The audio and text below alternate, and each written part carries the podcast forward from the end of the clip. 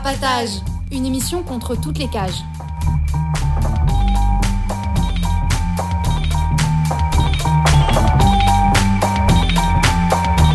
Carapatage, c'est une émission contre les prisons, la répression et le contrôle. À travers l'actualité de l'enfermement, mais aussi son histoire. En racontant les luttes à l'intérieur et à l'extérieur. En échangeant ce qu'on a vu, lu et entendu.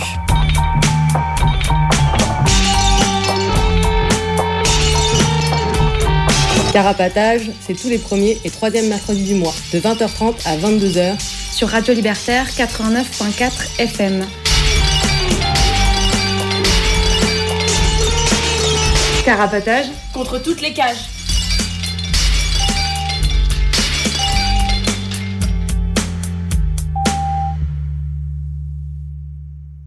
Bonsoir à tous et à toutes. Vous êtes sur Radio Libertaire 89.4 FM et c'est Carapatage qui commence, l'émission contre toutes les cages.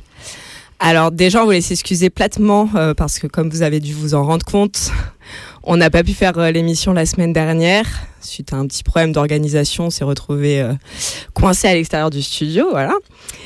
Donc exceptionnellement, on est là aujourd'hui alors qu'on est le deuxième mercredi du mois.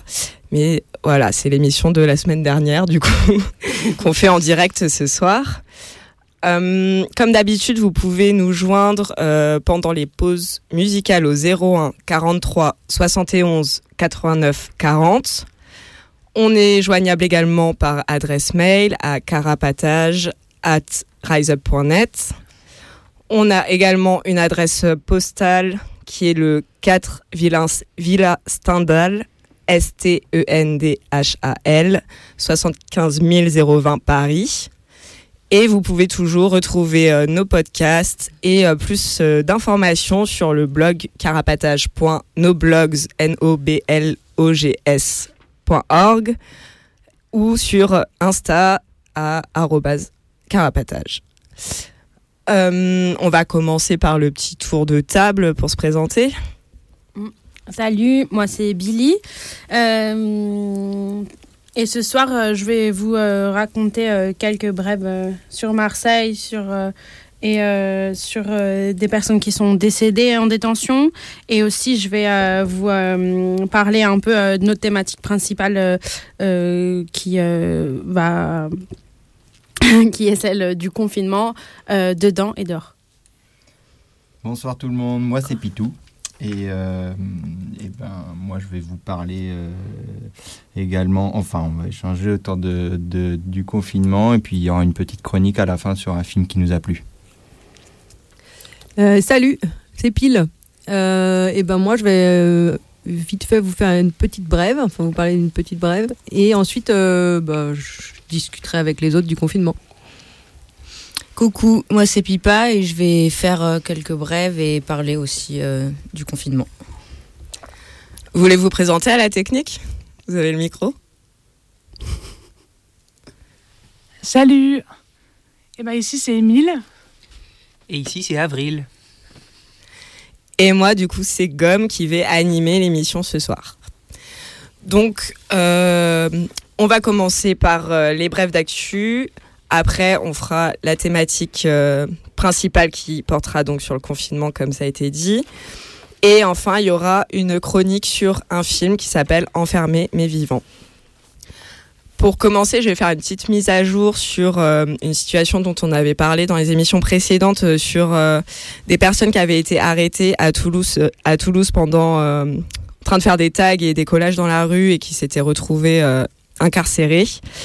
Et donc bonne nouvelle, euh, tout le monde est sorti. Même les trois personnes qui s'étaient retrouvées en centre de rétention administrative sont finalement sorties au bout de 48 heures en passant devant le juge des libertés de la détention. Donc euh, voilà. C'est cool, une bonne nouvelle. Euh, voilà, moi je voulais raconter un peu ce qui s'était passé récemment au centre de rétention de Marseille. Euh, donc en fait, euh, depuis euh, quelques semaines, voire quelques mois, à l'intérieur, c'est la galère. Les gens, ils n'ont pas de masque. Les mesures d'hygiène, elles sont pas du tout respectées. Et en gros, quand les flics tombent malades ou d'autres personnels, ils sont incités à continuer à travailler jusqu'à ce qu'ils soient diagnostiqués positifs. Donc, ils ont le temps de contaminer les retenues à l'intérieur et ça alimente le stress et l'angoisse de tomber malade. Et euh, du coup, il y en a qui, ont, qui sont tombés malades et qui ont réclamé des soins et euh, qui ont mis plusieurs jours avant d'être pris en charge euh, et isolés des autres. Alors, bah, dans cette ambiance stressante et compliquée, la PAF à l'intérieur, elle n'hésite pas à, à continuer ce qu'ils font quand même régulièrement dans les centres de rétention, mais genre voilà, taper les détenus, etc. Et là, donc genre fin octobre, il y a un retenu qui a été passé à tabac. Et euh, à l'intérieur, ils n'ont pas eu de nouvelles euh, de cette personne ensuite. Euh, Il y a aussi des gens qui, face à la situation euh, sanitaire à l'intérieur, ont décidé de se mettre en grève de la faim. Euh, voilà. Et euh, donc euh, récemment, euh, vers le 5 novembre, il y avait euh, un retenu qui s'est euh, évanoui au milieu de ses co-retenus. Et euh, donc ça, euh, l'information a circulé dehors. Et euh, peu de temps après, à l'intérieur, un incendie a éclaté. Euh, ouais, a éclaté. Euh, je sais pas si on dit trop ça pour un incendie, mais bon. Bref, il y a eu trois cellules qui ont pris feu. Et donc ça, l'entièreté du secteur où il y avait le feu a été évacuée. Dans les autres bâtiments, les gens, ils ont crié liberté, etc. Les flics sont intervenus, genre matraque, bouclier, chien, etc. Et donc les gens, euh, voilà, n'ont pas eu de nouvelles de la personne qui s'était évanouie. Euh, voilà. Et euh, après, les lignes téléphoniques avec l'intérieur du centre ont été coupées. Donc après, il n'y a plus trop de nouvelles directement. Mais l'info est quand même sortie de ce qui se passait un peu à l'intérieur. Et pardon. Ensuite, il y a eu un rassemblement en soutien le 7 novembre qui a eu lieu, qui s'est plutôt bien passé. Et euh, depuis, il y a eu quelques nouvelles de l'intérieur. Donc euh, le 19 novembre, il y a trois personnes qui sont allées en garde à vue, enfin qui ont été mises en garde à vue. Et euh, les jours précédents, il y a d'autres personnes qui ont été mises en garde à vue et qui sont qui ensuite sont retournées au CRA sans suite. Voilà, du coup, on espère que pour les trois personnes qui ont été mises là il y a quelques jours, c'est pareil, mais on n'a pas de nouvelles. Voilà. Et moi, je vais aussi vous parler de ce- des choses qui se passent à Marseille, à la maison d'arrêt des femmes euh, des Baumettes. Je vais vous lire un communiqué qui est, sorti récemment, le, qui a été publié le 8 novembre. Alors, quelques nouvelles de la maison d'arrêt pour femmes des Baumettes. Durant toute la nuit du mardi 3 au mercredi 4 novembre, à partir de 23h, les ERIS, équipe régionale d'intervention et de sécurité de Marseille, sont intervenus pour une fouille sectorielle surprise au sein de la MAF des Baumettes. Les membres cagoulés et lourdement armés de ce GIGN de la pénitentiaire ont fait subir à des prisonnières un traitement dégradant en leur demandant de se dénuder entièrement sous leurs yeux. Tout en les exposant à leurs regards, les, les autorités ont férocement procédé à la fouille en saccageant plusieurs cellules, perçant les sachets de nourriture, répandant au sol les vêtements, insultant les prisonnières. Le prétexte avancé par l'administration pénitentiaire pour cette intervention violente et humiliante serait la lutte contre le terrorisme en prison. De fait, ces violences servent avant tout à intimider les prisonnières que la paix juge trop radicalisées, entre guillemets. À cela s'ajoutent les nouvelles conditions imposées par la paix depuis plusieurs mois. Impossibilité de cantiner du tabac, distribution de masques aux prisonnières seulement à partir de mi-octobre, UVF, unité de visite familiale et activités supprimées, strict protocole sanitaire, parloir avec hygiaphone, vitre en plexiglas, etc. Mais réduction des temps de parloir. Plein de salles de parloir sont pourtant vides. Des prisonnières ont organisé collectivement des refus de remontée de promenade ces derniers jours, protestant contre des coupures d'eau arbitraires, et ont été pour cette raison transférées au quartier d'isolement. Comme ces événements le prouvent, la répression liée aux états d'urgence dehors est amplifiée à l'intérieur. Force et soutien aux prisonnières de la MAF. Voilà, depuis, euh, j'ai pas vu passer d'autres informations sur ce qui se passait à l'intérieur de la MAF des Baumettes, mais si jamais on en a, on vous tiendra au courant. Et du coup, après ça, une euh, petite info réjouissante. La prison de Nancy a été attaquée dans la nuit du 3 au 4 novembre euh, par des tirs de mortier euh, qui ont ciblé les miradors de la prison au niveau du quartier des femmes. Des individus ont apparemment été aperçus mais pas retrouvés, ouf. Mais suite à ça, le syndicat FO réclame comme toujours plus de moyens sécuritaires pour préserver les cages qu'ils gardent et leur sale boulot. Nous, on espère surtout que d'autres feux d'artifice viendront éclairer et défoncer les prisons de ce monde. D'ailleurs, il y a eu un autre feu d'artifice euh, le 6 novembre à la prison de Bourg-en-Bresse, dans l'Ain.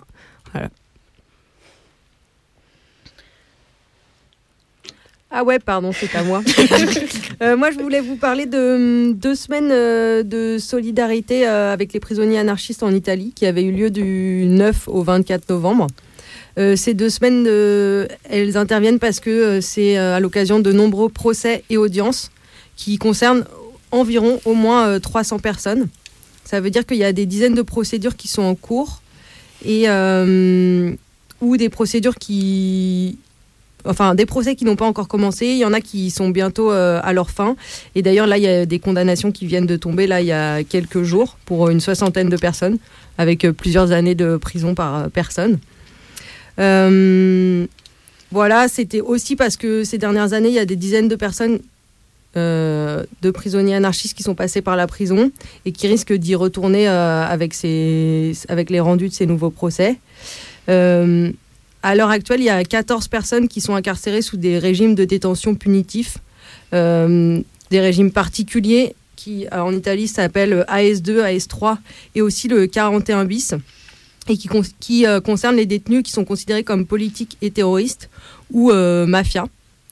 Et voilà, ces personnes, elles sont incarcérées pour euh, différentes luttes euh, contre les frontières, contre la prison, des luttes sociales ou des luttes, euh, disons, plus individualistes contre ce monde. Et aussi des personnes incarcérées pour la solidarité aux prisonniers ou aux personnes en cavale. Voilà, on voulait un petit peu évoquer ça pendant l'émission, mais si vous voulez trouver plus d'infos, on mettra sûrement un lien sur le blog. Et hum, aussi, on voulait parler euh, du décès de deux personnes euh, dans deux prisons différentes. Alors, euh, il y a du coup, il y a Idir qui est mort euh, au Mitard, qui est le quartier disciplinaire de la prison de Lyon-Corba. Corbas. Du coup, le mercredi 9 septembre 2020, à deux semaines de sa sortie, l'administration pénitentiaire apprend à la famille d'Idir, qui a à ce moment-là 22 ans, que celui-ci a été retrouvé pendu dans sa cellule au quartier disciplinaire de la prison de Lyon-Corbas.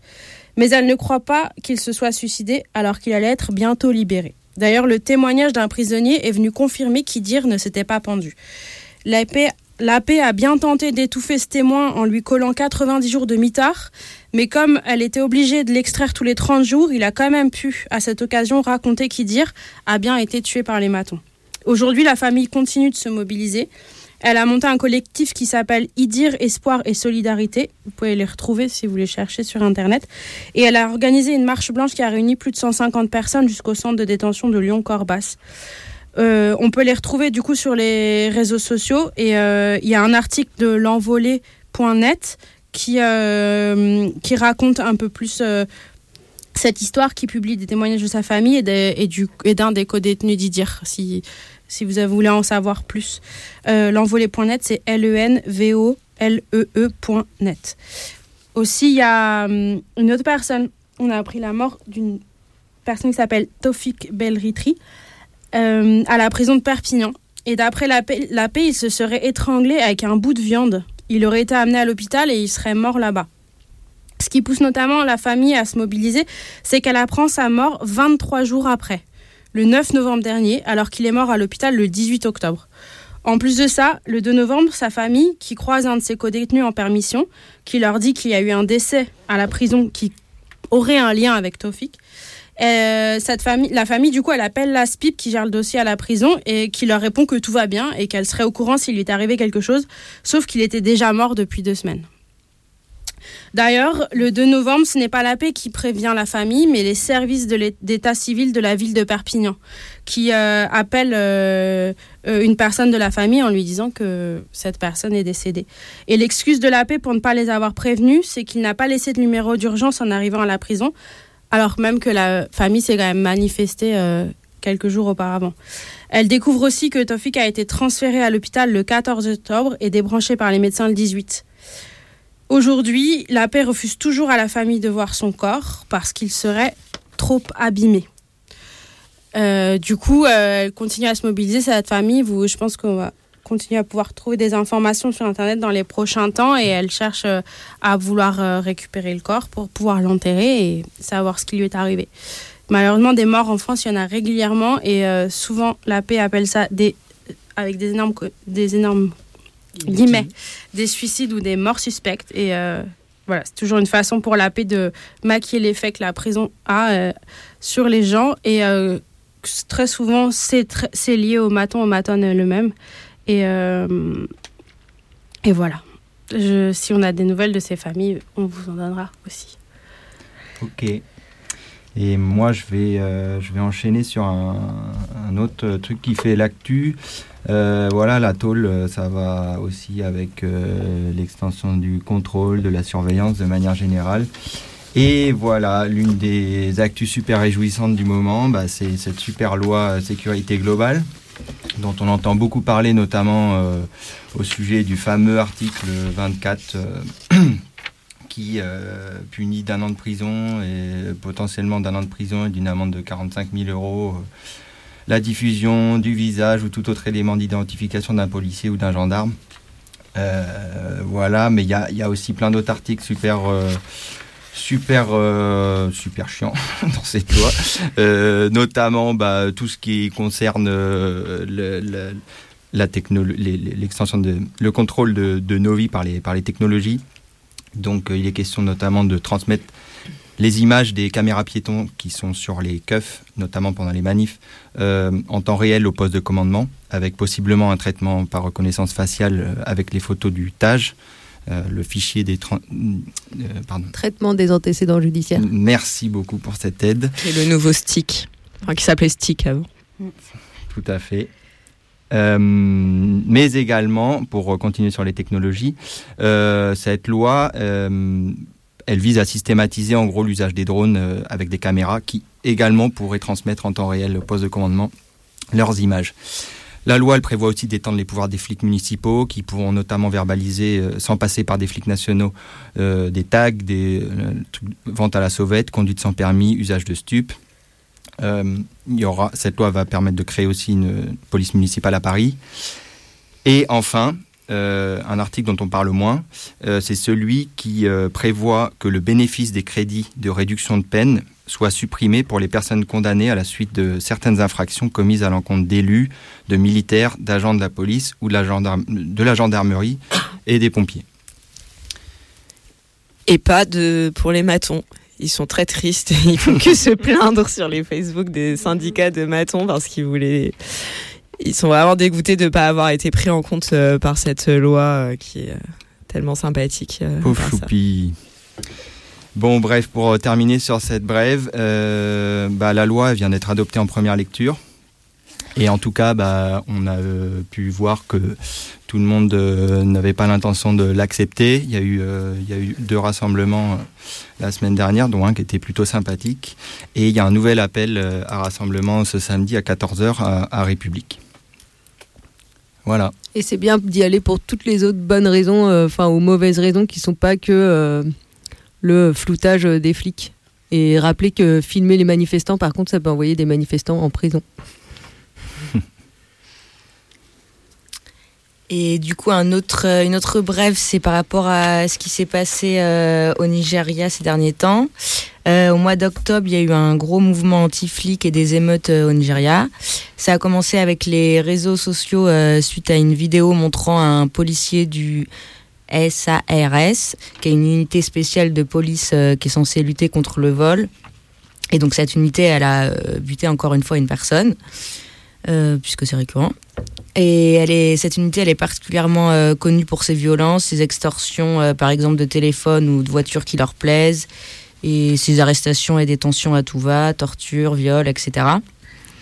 Du coup, il y a eu tout un tas de manifs qui se sont organisés sur les réseaux sociaux autour du hashtag EndSARS pour réclamer la fin de cette unité. Ça a fait que le gouvernement a fini par annoncer la dissolution du SRAS, mais pour euh, réaffecter euh, ces flics-là à une nouvelle unité, le SWAT. Du coup, bah, le mouvement il a continué en se renommant tout simplement euh, hashtag hum, en tout cas, du coup, les manifs, elles ont continué, et quel que soit leur nom, euh, il y a eu beaucoup de déterres, genre euh, des blocages de péages, d'autoroutes, d'aéroports, de ronds-points. Et dans certaines villes, par exemple euh, à Lagos, il y a eu des trucs plus en mode émeute avec incendie d'un bâtiment d'une chaîne de télévision, aussi de postes de police, il y a eu des pillages de magasins, etc. Et du coup, ce mouvement, il a en partie dépassé la seule volonté d'en terminer avec le SARS, à travers des critiques euh, plus générales du système politique et des attaques contre celui-ci. Euh, bon, bah, la répression, elle a été bien dure euh, avec des flics qui, libéraient- qui tiraient à, bar- à balles réelles et qui envoyaient des gaz lacrymaux et des canons à eau avec une cinquantaine de manifestants tués et un couvre-feu total à Lagos. Mais par contre, lors de ce mouvement, il y a aussi eu un, incendie à la prison de Lagos et une tôle prise d'assaut à Benin City, au Nigeria, qui a permis la libération de 200 prisonniers. Voilà. Euh, je vais juste rajouter une petite brève rapidement, vu que je vois qu'on a un peu le temps. Euh, Il y a une, euh, une évasion à Riom, du coup, qui est un, un centre pénitentiaire dans le Puy-de-Dôme, où le, euh, c'était quand Le 31 octobre, il y a un détenu qui a profité de son hospitalisation pour euh, menacer un aide-soignant et se faire ouvrir la porte, et qui a réussi à se faire la belle. Et euh, il a cavalé jusqu'au lundi, du coup c'était le, samedi soir qu'il a réussi à, se barrer et il, il a été rattrapé malheureusement le lundi matin suivant par le raid. Voilà. Mais en tout cas, belle, belle tentative et, on espère que ça va pour cette personne. Et du coup, après ça, on va écouter un petit peu de musique avant de passer à la thématique.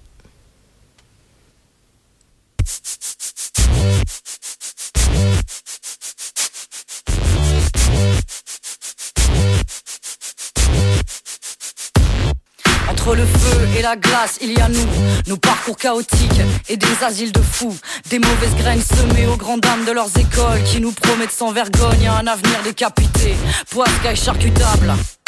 Taillable et malléable. Et des flics alcooliques qui attendent que de se mettre à table. Des bâtards de cobayes, voilà ce qu'on a fait de notre sort. T'étonne pas qu'on s'en aille Ailleurs écrire le carnet de bord. Acharnement judiciaire Contrôle musclé.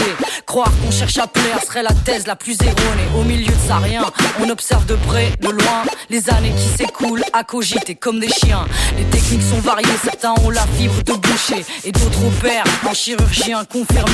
Il s'agirait de terrorisme et de sabotage D'extrémisme et de brigandage T'inquiète, ils ont trouvé le moyen de te faire taire. À coups de recommandés ou de spots publicitaires. Quelques âmes charitables dans le milieu de la police Ne parviendront pas à faire peser le balancier hors du vice. Alors, tu veux que je te réponde quoi? Qu'accomplir son sale boulot relève encore du bon droit. Ferme-la, pas de théorie bien pensante. Je commence à comprendre les règles de ce jeu Dont ils sont partie intégrante. Quand la justice dresse ses plus hauts bûchers Que la chasse aux sorcières est ouverte et déclarée À force de faire peur, ils contrôlent ce qu'ils veulent Et dans leur collimateur, il leur reste nos sales gueules Quand la justice dresse. Ses plus hauts bûchers Que la chasse aux sorcières est ouverte et déclarée. À force de faire peur, ils contrôlent ce qu'ils veulent Et dans leur collimateur, il leur reste nos sales gueules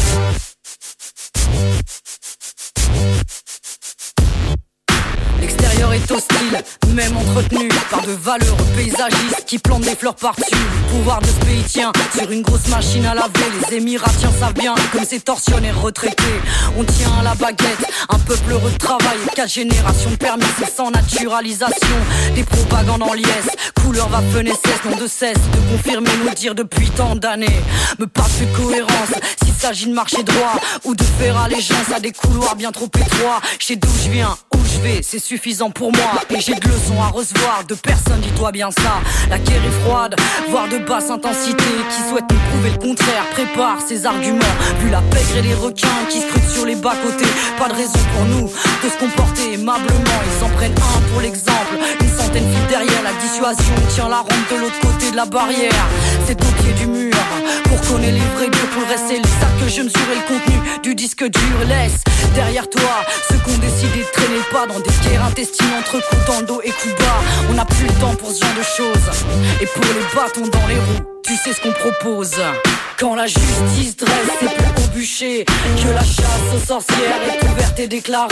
À force de faire peur, ils contrôlent ce qu'ils veulent et dans leur collimateur, il leur reste nos sales gueules. Quand la justice dresse ses plus hauts bûchers, que la chasse aux sorcières est ouverte et déclarée.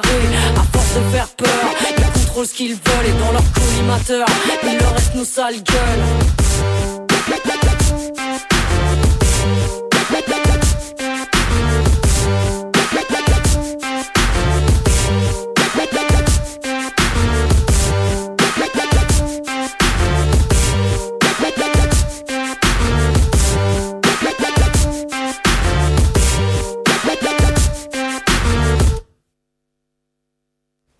Vous êtes toujours sur Carapatage, l'émission contre toutes les cages.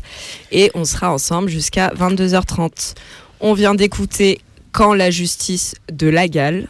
Et tout de suite, on va passer à notre thématique centrale. Oui, alors pour euh, poursuivre cette émission, on s'est dit que ce serait pas mal de parler d'un truc qui contraint tout le monde en ce moment. Ou presque, hein, parce que les bourges, ils ont toujours les moyens de, de, vivre pépère, même avec ce nouveau truc. En fait, ce truc, euh, bah, si on le respecte pas, on peut se faire dépouiller par l'État, tout simplement, juste parce que euh, a décidé qu'on n'avait aucune raison valable d'être dehors à ce moment-là. Et oui. Et on peut même finir en tôle, figurez-vous. D'ailleurs, c'est aussi un truc qui isole encore plus celles et ceux qui sont déjà en tôle. Bon allez, j'arrête le suspense. Vous l'avez sûrement deviné. Aujourd'hui, on avait envie de parler du confinement. Youhou Je confine et je déconfine je reconfine et je Bon, bah alors avant tout, euh, on avait prévu un petit jingle. Ça, il est passé. Il est, passé. il est, il est peut-être passé. En tout cas, euh, euh, tout va bien sur le plateau. On est tous là, on est tous présents. Euh, vous, vous, avez peut-être, euh, peut-être perdu le fil, mais nous, on va vous aider pour retrouver ce fil. En tout cas, on avait avant toute chose envie de remettre tout ça, hein, toute cette bonne blague dans son contexte parce que à la base c'est quand même pas une blague. Euh, c'est vrai que pendant que l'État accentue son pouvoir sur nos vies, bah, dans le même temps on doit faire face à une, saleté d'épidémie. Et pour la plupart d'entre nous c'est une situation nouvelle où bah, tout d'un coup on est confronté collectivement à notre euh, vulnérabilité. On est confronté au risque euh, plus ou moins fort de finir dans une salle de réanimation, voire de mourir, du fait d'un virus qui se propage parmi nous, par nous. Alors on doit s'adapter à cette nouvelle situation. D'ailleurs, certains choisissent individuellement ou collectivement de se confiner, simplement parce que ça, ça leur semble préférable de réduire momentanément leur contact avec les autres et euh, limiter ainsi le risque de contagion.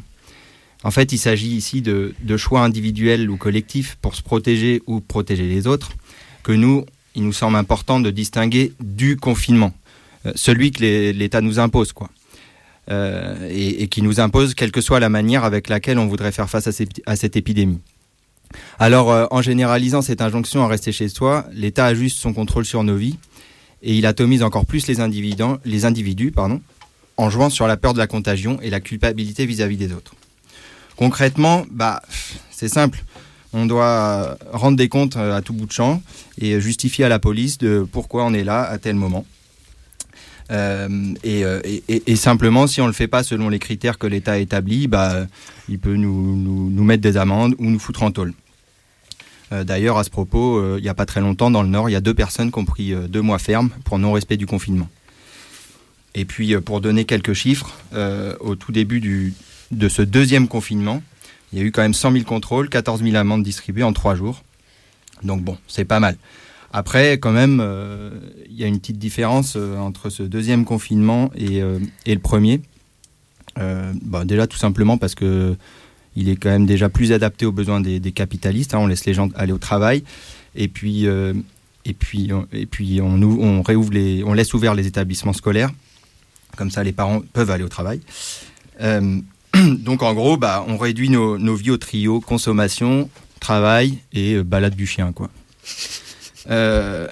Et sur l'école, outre euh, que ça permette aux, parents d'aller au travail, c'est aussi que c'est quand même un, rouage important du contrôle et du dressage du citoyen, de la citoyenne, et que je pense c'est aussi pour ça qu'ils veulent pas euh, faire une croix sur l'école, ou enfin outre le voilà le truc de, libérer le temps pour que les parents travaillent. Je pense qu'il y a quand même aussi vraiment cet enjeu-là de que l'école c'est aussi là où on apprend à à fermer sa gueule, voilà. Tout simplement, carrément. Euh, en tout cas, euh, pour, euh, pour continuer sur, sur ce que je disais, il y a, y, a, une petite différence avec, enfin, le, fait justement que, que, que ce deuxième confinement il laisse, il, laisse les gens aller au boulot et, ou les, en tout cas, et laisse les établissements scolaires ouverts, bah, ça fait qu'il y a plus de monde dans les rues. Et euh, bon, bah, en, tout cas, ça fait qu'on on- on se sent un peu plus à l'aise dans les rues et un peu moins cramé par les flics. Enfin, j'ai l'impression, moi, euh, que par rapport au, confinement du printemps où euh, les rues étaient quand même vachement plus désertes. Et, on, se sentait quand même vachement moins à l'aise de bah, simplement de, sortir quand même sans motif valable. Euh, et puis, euh, et puis de manière, de manière assez générale, j'ai l'impression que, que du, du coup, cette situation fait que c'est vachement moins simple pour, euh, pour les flics bah de, de contrôler les gens, étant donné que euh, il y a vachement plus de, circulation, que ce soit à pied, en vélo, en bagnole.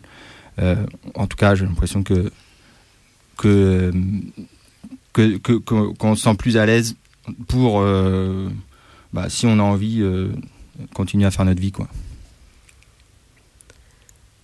Et à la fois, on imagine mieux comment ce genre de situation peut euh, durer, euh, être sur le plus long terme. Comme tu disais, c'est vachement plus compatible avec euh, le capitalisme le fonctionnement de, de ce monde et que du coup, ça paraît plus envisageable de le maintenir sur des plus longs laps de temps. Bon, là, au final, on a appris hier que ça allait se terminer, mais par exemple, il y a le couvre-feu qui vont.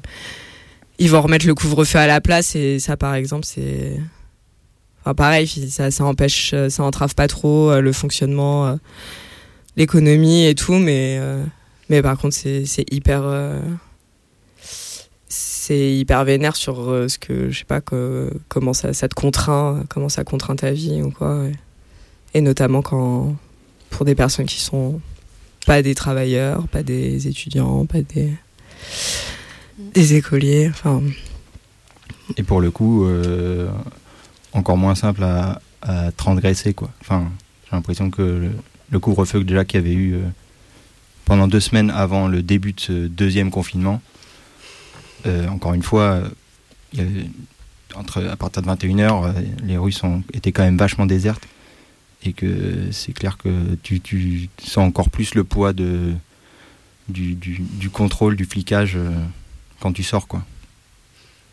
Puis le fait que c'est, il y avait ce truc de, de euh, du fait que la période pendant laquelle sen- tu, peux être contrôlé, elle est vachement plus courte que que quand c'est toute la journée et que du coup ça fait qu'ils concentrent leur euh, ils concentrent leur force aussi là-dessus et que ça, ça s'est quand même un peu ressenti j'ai trouvé enfin moi je l'ai quand même pas, pas mal ressenti à un moment du couvre-feu de d'entendre moi-même de pas me faire contrôler mais d'entendre qu'ils font des barrages à tel ou tel endroit à partir de 21h pile et qu'ils genre ils avaient comme ils auraient quand même plus de malléabilité pour euh, foutre des flics à certains endroits à certains moments et que j'ai l'impression que c'est plus facile pour eux en plus euh, quand c'est un couvre-feu et que ça dure moins longtemps que quand c'est sur toute la journée quoi. Et du coup, par rapport au confinement lui-même, euh, juste, bah, en gros, euh, cette interdiction de sortir euh, de chez soi, hormis pour telle ou telle raison bien précise, et la possibilité de pouvoir être contrôlé par les flics n'importe quand quand tu mets un pied en dehors de chez toi, ça a clairement rendu ouf plein de gens, dans le sens où ça fait peser une menace permanente de contrôle. Et ça rappelle d'ailleurs euh, d'autres conditions euh, en dehors du confinement que vivent plein de gens euh, au quotidien et qui ont clairement des conséquences plus graves dans leur vie, genre le fait d'être sans pape et de risquer l'expulsion. Et pour ce truc de menace, euh, euh, je sais pas, ah, en tout cas à mon niveau personnel, je parle surtout du premier confinement, mais je pense que ça s'applique à plein de gens concernant le deuxième aussi. Et dans tous les cas, ça peut provoquer euh, ce stress euh, dès que tu sors, euh, à devenir obsédé par ces histoires d'horaires de balade, à changer l'heure dix fois, euh, à guetter l'arrivée possible des flics dans la rue, ou à s'autoriser principalement à aller d'un lieu clos à un autre. Et ça crée de la peur et ça fait qu'on devient son propre maton, donc tout bénef pour l'État. Puis aussi, elle a tendance à devenir un peu le, le flic des autres à des degrés différents. Genre, euh, ça peut être des trucs infantilisants de l'entourage euh, avec des bon bah sors pas, hein, euh, prends soin de toi, reste bien enfermé à dou- double tour chez toi, ou à des trucs plus trash, genre toutes les dénonciations téléphoniques euh, qu'ont saturé les lignes des flics au premier confinement par exemple. Et en tout cas, cette situation particulière, elle a étendu de manière incroyable le contrôle de l'État et le fait d'intégrer d'y obéir. Parce que du coup, sous prétexte que euh, l'épidémie du Covid-19 euh, est clairement un problème de santé, la seule possibilité euh, envisageable est devenue celle de devoir obéir sagement aux ordres de l'État et de la médecine et d'être complètement infantilisé en étant dépossédé de sa capacité à décider et à réfléchir comment on a envie nous-mêmes de, réagir par rapport à cette épidémie, quoi. Voilà. Et aussi, un autre enjeu par rapport à cette histoire de confinement, c'est la place que peut prendre euh, la technologie. Et du coup, en ces temps de confinement, bah, la technologie elle sert l'État euh, et le capitalisme euh, en garantissant euh, leur intérêt, c'est-à-dire la pérennité de l'économie et la dépendance au travail salarié pour vivre. Ça se fait à travers le développement à grande échelle du télétravail. On voit clairement que le capitalisme il se reconfigure euh, via la technologie à cause de tout un tas de logiciels et appli, euh, applications euh, sur ordinateur. bon, je sais. Moi, j'y connais pas grand-chose, donc je ne maîtrise pas tellement. Qui permettent le travail à la maison, dans tous les cas. Et à travers des secteurs qui se développent à cette occasion, comme la livraison de toutes sortes, avec Amazon qui bat le record. Et on a aussi vu que depuis les différents euh, confinements, les technologies de confinement, euh, par exemple les réseaux sociaux, euh, Skype et compagnie, sont glorifiées par les médias et par tout un tas de gens, parce qu'elles permettent, ça c'est sûr, un tant soit peu de sociabilité face à l'isolement. Mais ces technologies, elles surtout les rapports humains réels et elles permettent à l'État de nous faire, nous faire faire accepter l'inacceptable et de nous soumettre plus tranquillement au confinement. Et on peut tout à fait se demander si toutes ces technologies euh, qui servent de pommade euh, n'existaient pas. Bah, peut-être que plus de gens braveraient le confinement pour avoir de la sociabilité. Et pour terminer sur cette histoire de technologie, bah, euh, on voit bien que la technologie, elle sert,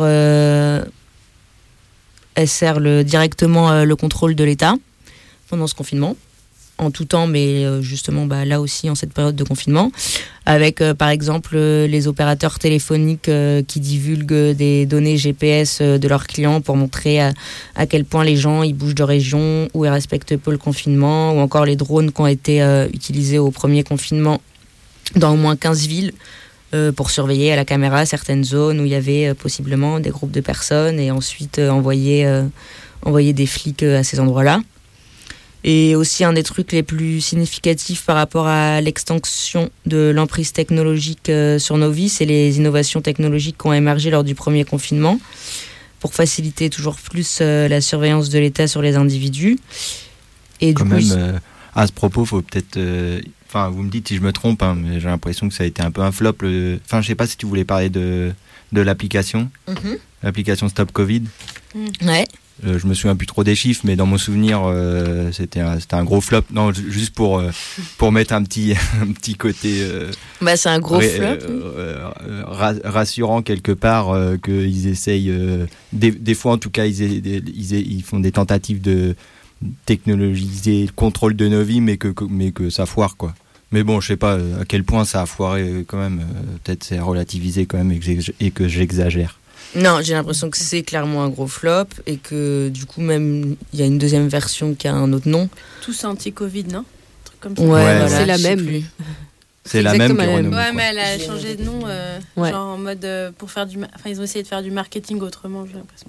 Mm, mm. Bref. Mm, mm. Après, dans tous les cas, qu'elle fonctionne, euh, enfin qu'elle soit utilisée ou pas, ça fait juste que il y a des avancées technologiques sur ces moyens-là et que du coup, euh, on peut se. En Enfin, tout cas, elle et elle que- peut être utile. Enfin, Voilà.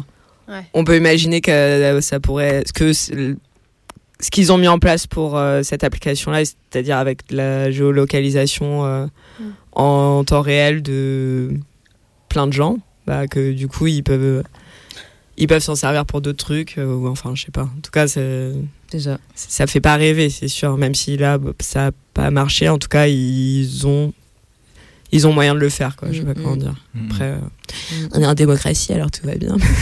Ouais, de toute façon, j'ai l'impression que c'est le, ce qui, c'est le passe-temps euh, favoris. Non? Enfin, j'ai l'impression qu'en permanence, ils cherchent des nouvelles euh, technologies pour nous contrôler. Et après, il y a des brèches qui permettent à un moment ou à un autre des- d'exister. Et je sais pas si même à.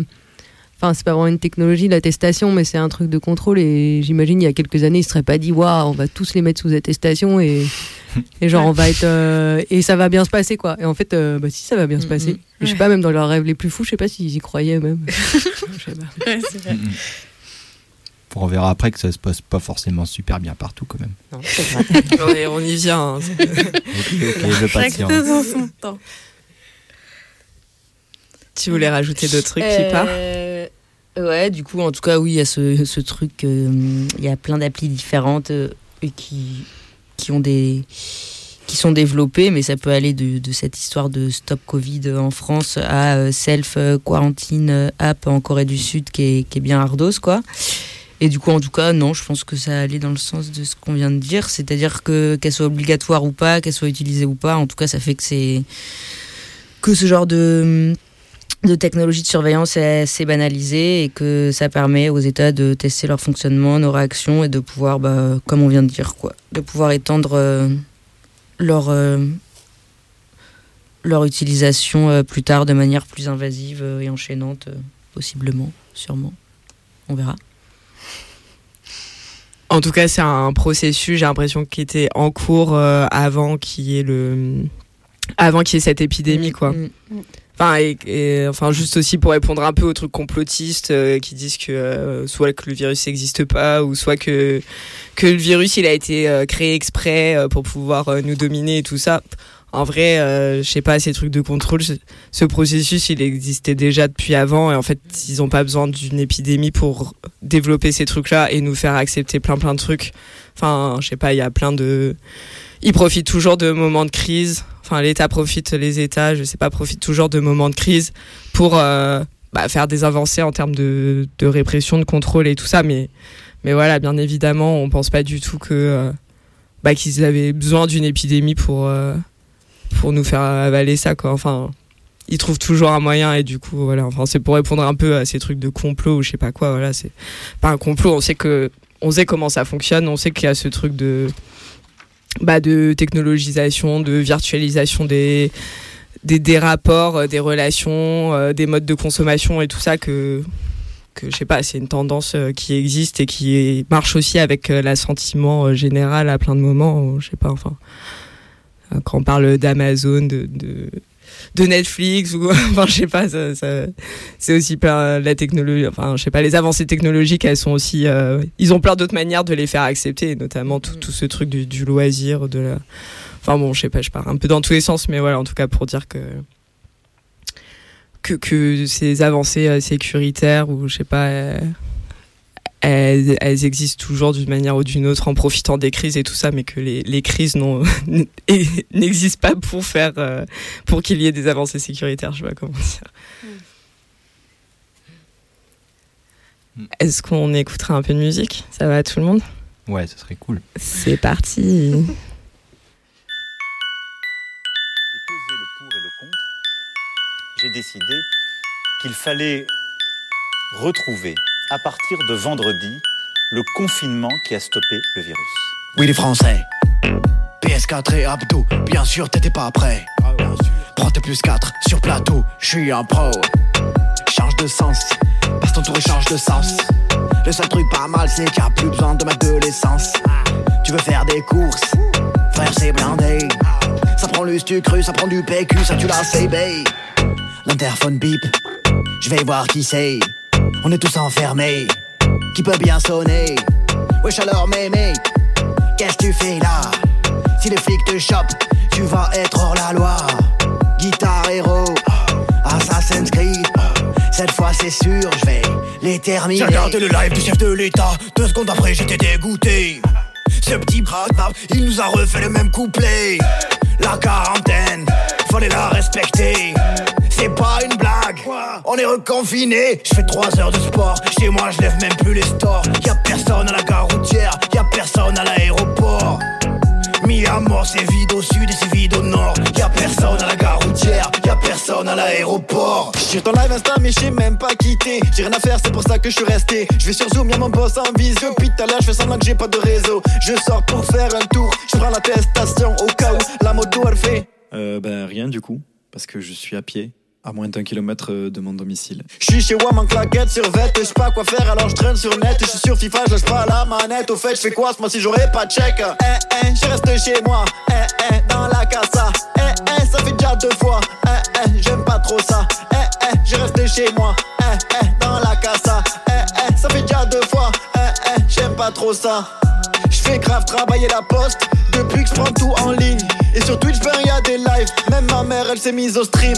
On est reconfiné, les sorties c'est terminé. À l'école, tu dois travailler, mais c'est mort pour t'amuser. Hasta luego, les voisins. Hasta luego, couvre-feu. Hasta luego. Hasta luego. Yo, ciao les magasins.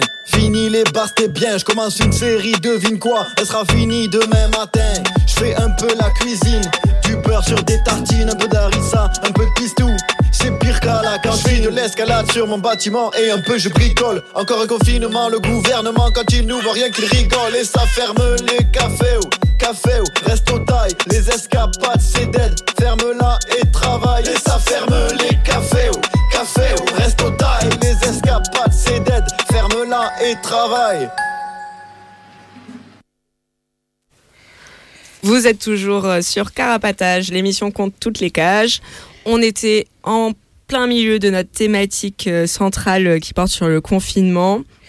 Et on va passer bientôt aux luttes à l'extérieur pendant le confinement.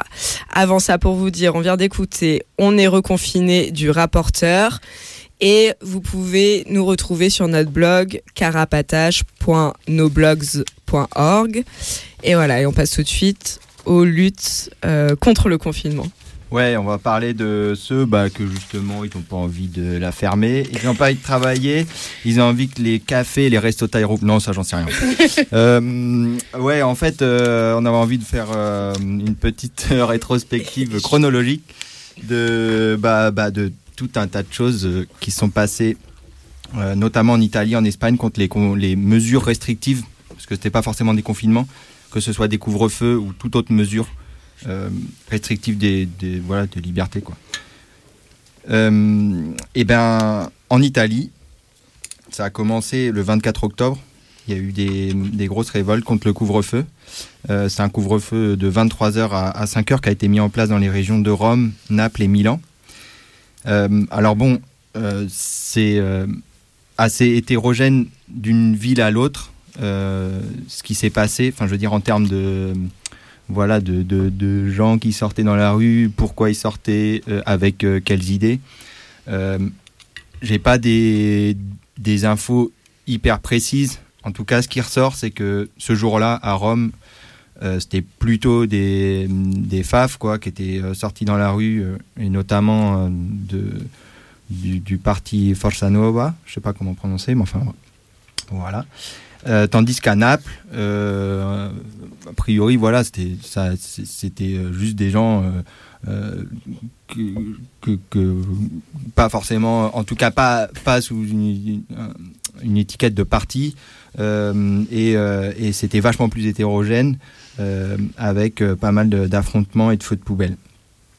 Euh, alors j'espère, je veux pas non plus euh, euh, mettre là les deux villes, euh, enfin j'imagine qu'à Rome, euh, il y avait aussi d'autres gens qui étaient euh, vénères contre le, couvre-feu et qui faisaient pas partie du groupe euh, Forza Nova.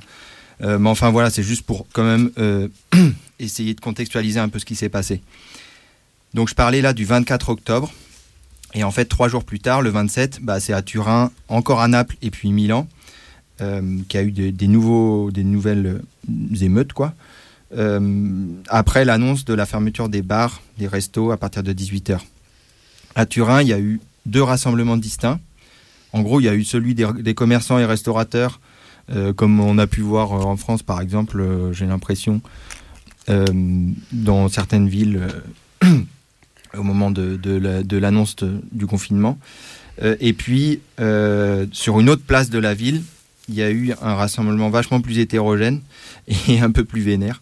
Euh, en gros, il y a pas mal de boutiques de luxe qui ont été défoncées, pillées. avec bah, pas mal de gens qui ont dû se faire plaisir, et tant mieux. Et malheureusement, il y a eu aussi beaucoup d'arrestations. Beaucoup. Bon, il y a eu cinq arrestations.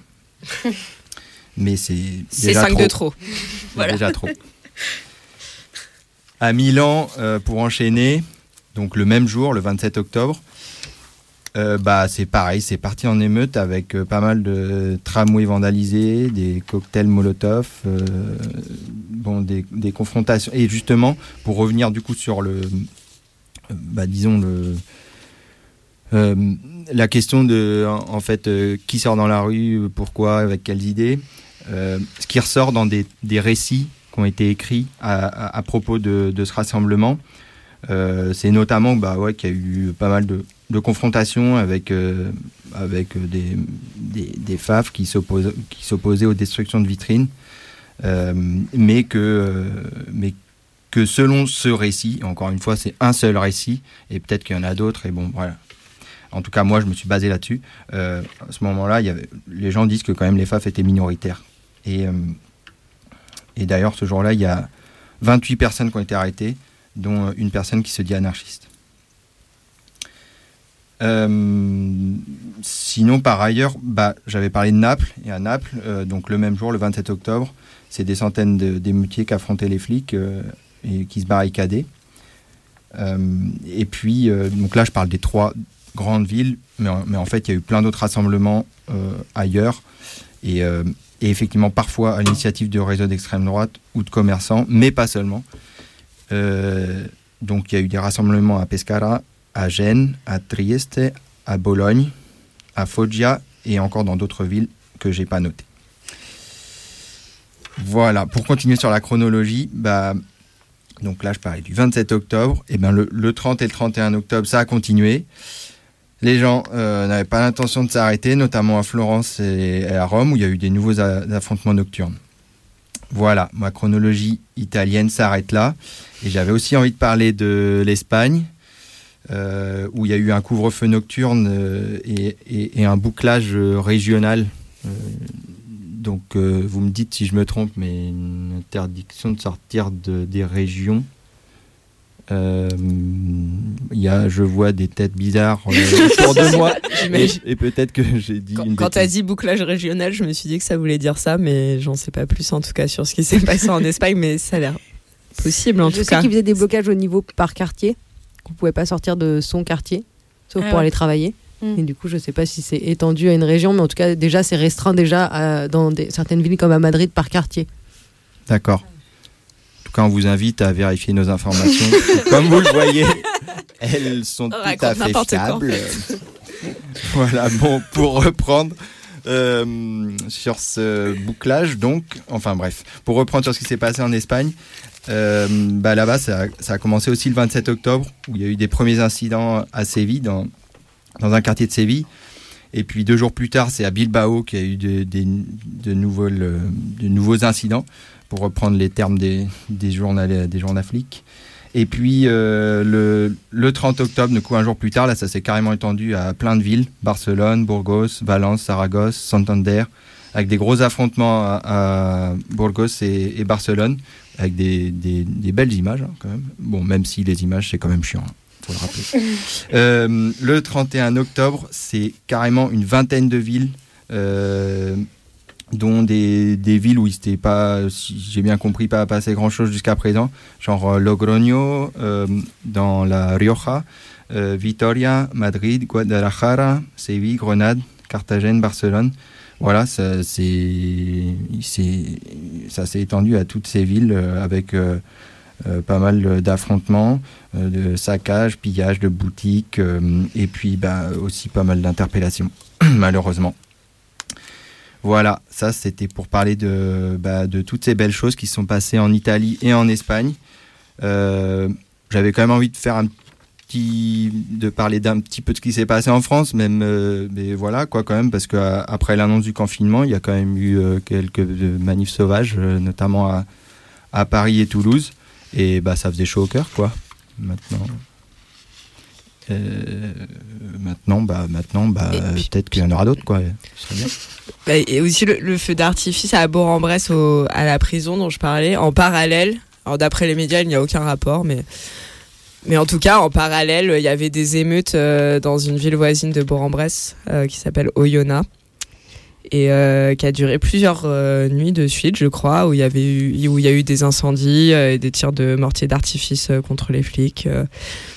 et il n'y avait pas de rapport explicite avec le confinement, à part les, les analyses des, élus qui passaient à la télé euh, pour dire euh, que sûrement les gens s'ennuyaient pendant le confinement et que c'est pour ça qu'ils faisaient l'émeute. Ce qui est une très bonne raison de faire l'émeute. Tout à fait.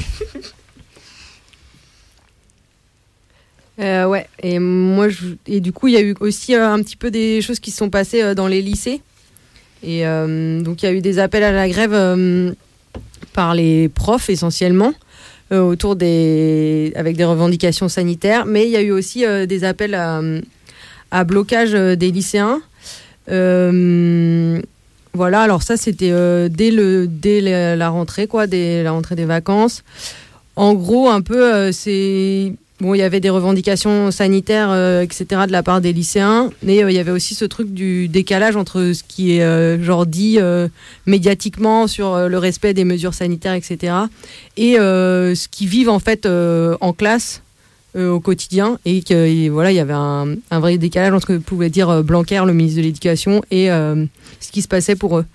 Et du coup, eh ben, début novembre, il y a eu pas mal de, de blocages à base de poubelles et de feux de poubelles, et euh, pas mal de répression des flics euh, directement. euh, dans plusieurs lycées, par exemple à Paris, mais aussi à Saint-Denis, à Paul-et-Loire, par exemple, où il y a eu genre cinq arrestations dans l'après-midi. Et donc le lendemain, il y a re eu des blocages.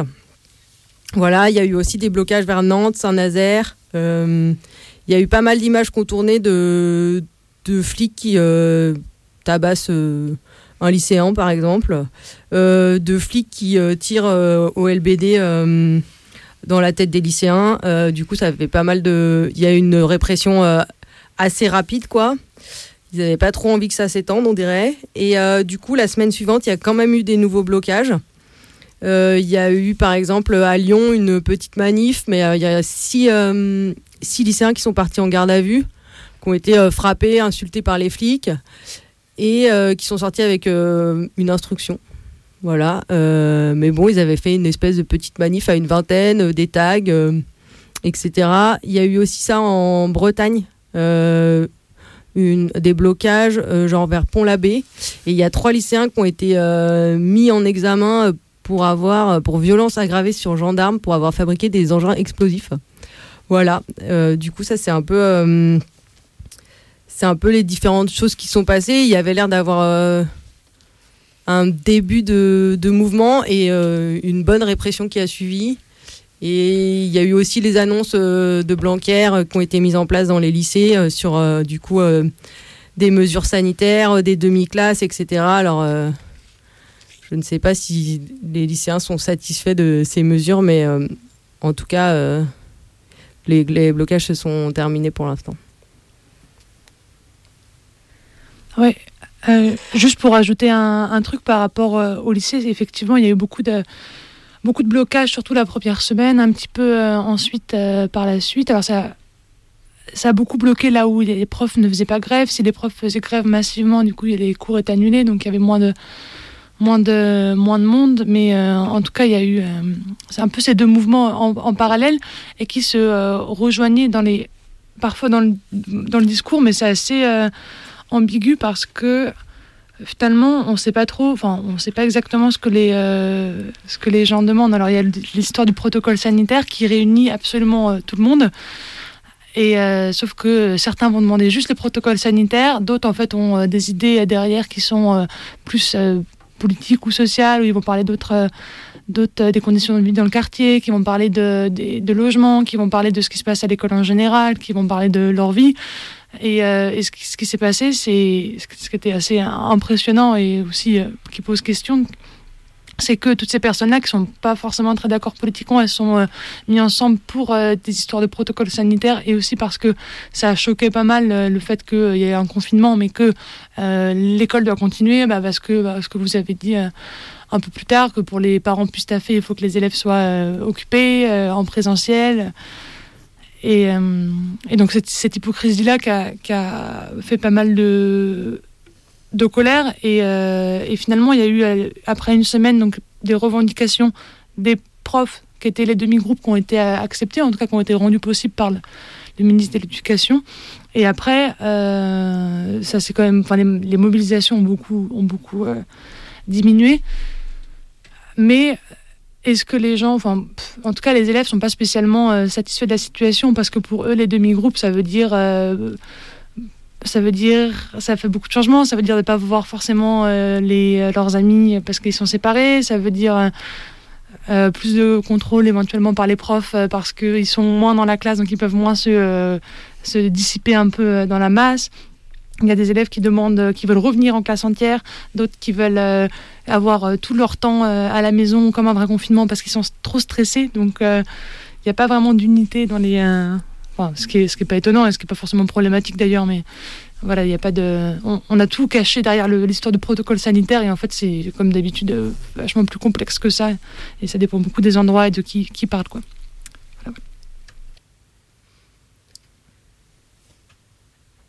Est-ce qu'on passe maintenant à ce qui s'est à ce qui s'est passé pendant le premier confinement Ouais. Il y avait encore des choses à dire sur euh, su- sur les, les blocages de lycée aussi ou sur les ou sur ce qui se passe en ce moment euh, à l'extérieur pendant le deuxième confinement.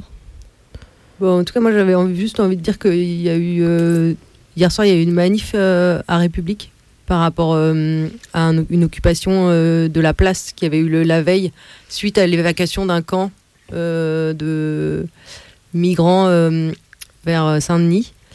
Et, euh, et c'est une manif qui a rassemblé plein de monde. Et il y en a eu une aussi à Bordeaux par rapport à la loi euh, sécurité euh, globale. Et j'ai l'impression que les gens euh, sortent dans la rue et manifestent et c'est chouette. Bah, c'est clair qu'en tout cas, même euh, ouais, le rassemblement qu'il y a eu devant l'Assemblée nationale à Paris euh, par rapport à la loi sécurité globale, en gros, enfin, j'ai l'impression si plein de gens euh, sont sortis. euh, Enfin, je sais pas, il y a le truc de la loi sécurité globale, mais j'imagine il y a tout le truc du, confinement qui fait que. Enfin, moi, je me dis ça, quoi. Peut-être, en tout cas, le- ouais, l'envie de sortir aussi. En tout cas, euh, en tout cas, euh, c'est chouette, c'est clair. Et, euh, et d'ailleurs, bah, ouais, ça donne envie qu'il y ait, qu'il y ait plus de, de manifs, de trucs. enfin, voilà, c'est tout. Euh, ju- juste un mot sur ce que, ce que tu dis, le, camp qui a été évacué euh, vers Saint-Denis, là. En plus, après ça, ça a été apparemment la, chasse à l'homme dans les rues de Saint-Denis, où, euh, où ils empêchaient les gens de se réinstaller, où ils brûlaient le. Dès que les gens essayaient de poser des affaires et tout, de leur récupérer le matos, tout brûler, enfin que ça a été. que ça a été assez hardcore, apparemment. Là-bas, enfin, c'est toujours hardcore euh, de, une expulsion de, de camp où les gens sont déjà complètement dans la merde et se retrouvent avec encore moins que ce qu'ils avaient euh, avant l'intervention policière, quoi. Mais, mais que là, ça a été. Ils se sont particulièrement lâchés, apparemment, les, les flics après ça. Et effectivement, du coup, il y a euh, beaucoup plus de gens dans les rues qu'au premier confinement. Et du coup, Pipa, tu voulais nous raconter quand même quelques trucs qui se sont passés malgré la sidération du premier confinement et le fait que tout le monde était. euh, Enfin, tout le monde. qu'en tout cas, il n'y avait pas grand chose qui était visible, j'ai l'impression, de justement en termes de qu'est-ce qui se passe dans la rue et, et de, de contestation ou quoi. Mais que du coup, tu voulais quand même rappeler quelques trucs qui s'étaient passés. euh, si ça vous va qu'on qu'on passe à ce point-là. Ouais, carrément. Ouais, ouais, du coup, c'était juste pour revenir sur quelques trucs par rapport au premier confinement où, où, euh, c'était vraiment une situation euh, inédite euh, et restrictive, avec un côté un peu euh, où là, se sentir dépassé et démuni avec ce truc un peu de sidération, comme tu disais.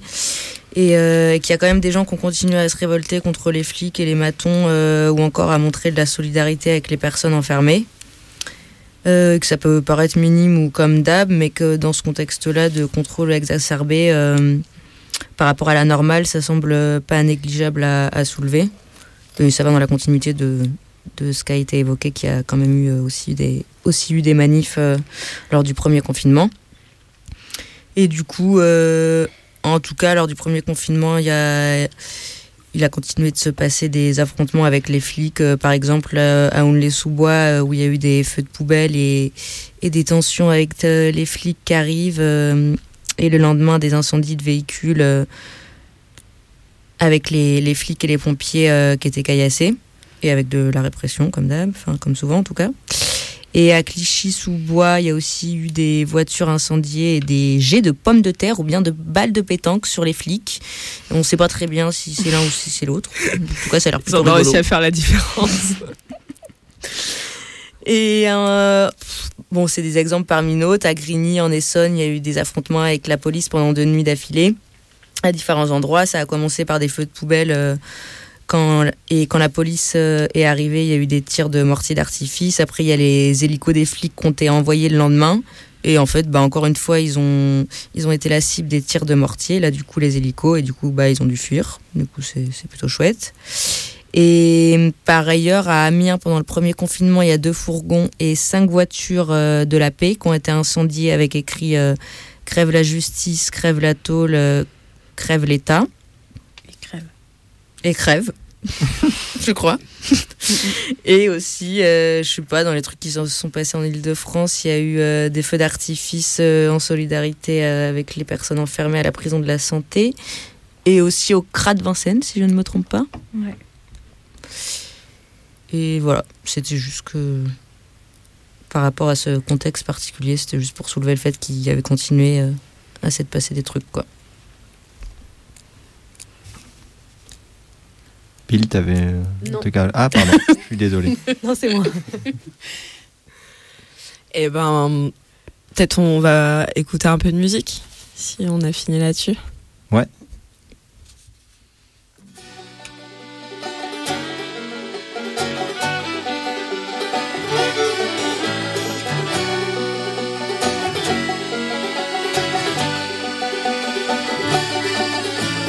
Some get beaten and others locked up for fighting for a world that's less fucked up. And if you think different and if you misbehave, they will lock you up.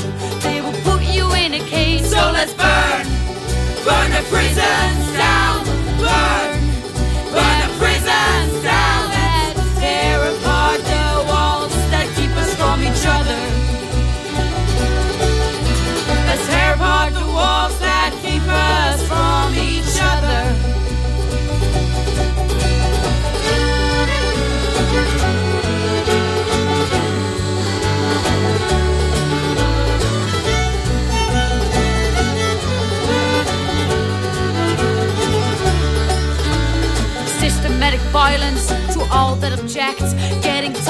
your hands to your bed, and this is what they call justice. This is what they call fair. So let's burn, burn the prisons down, burn, burn the prisons down. Let's tear apart the walls that keep us from each other. Let's tear apart the walls that keep us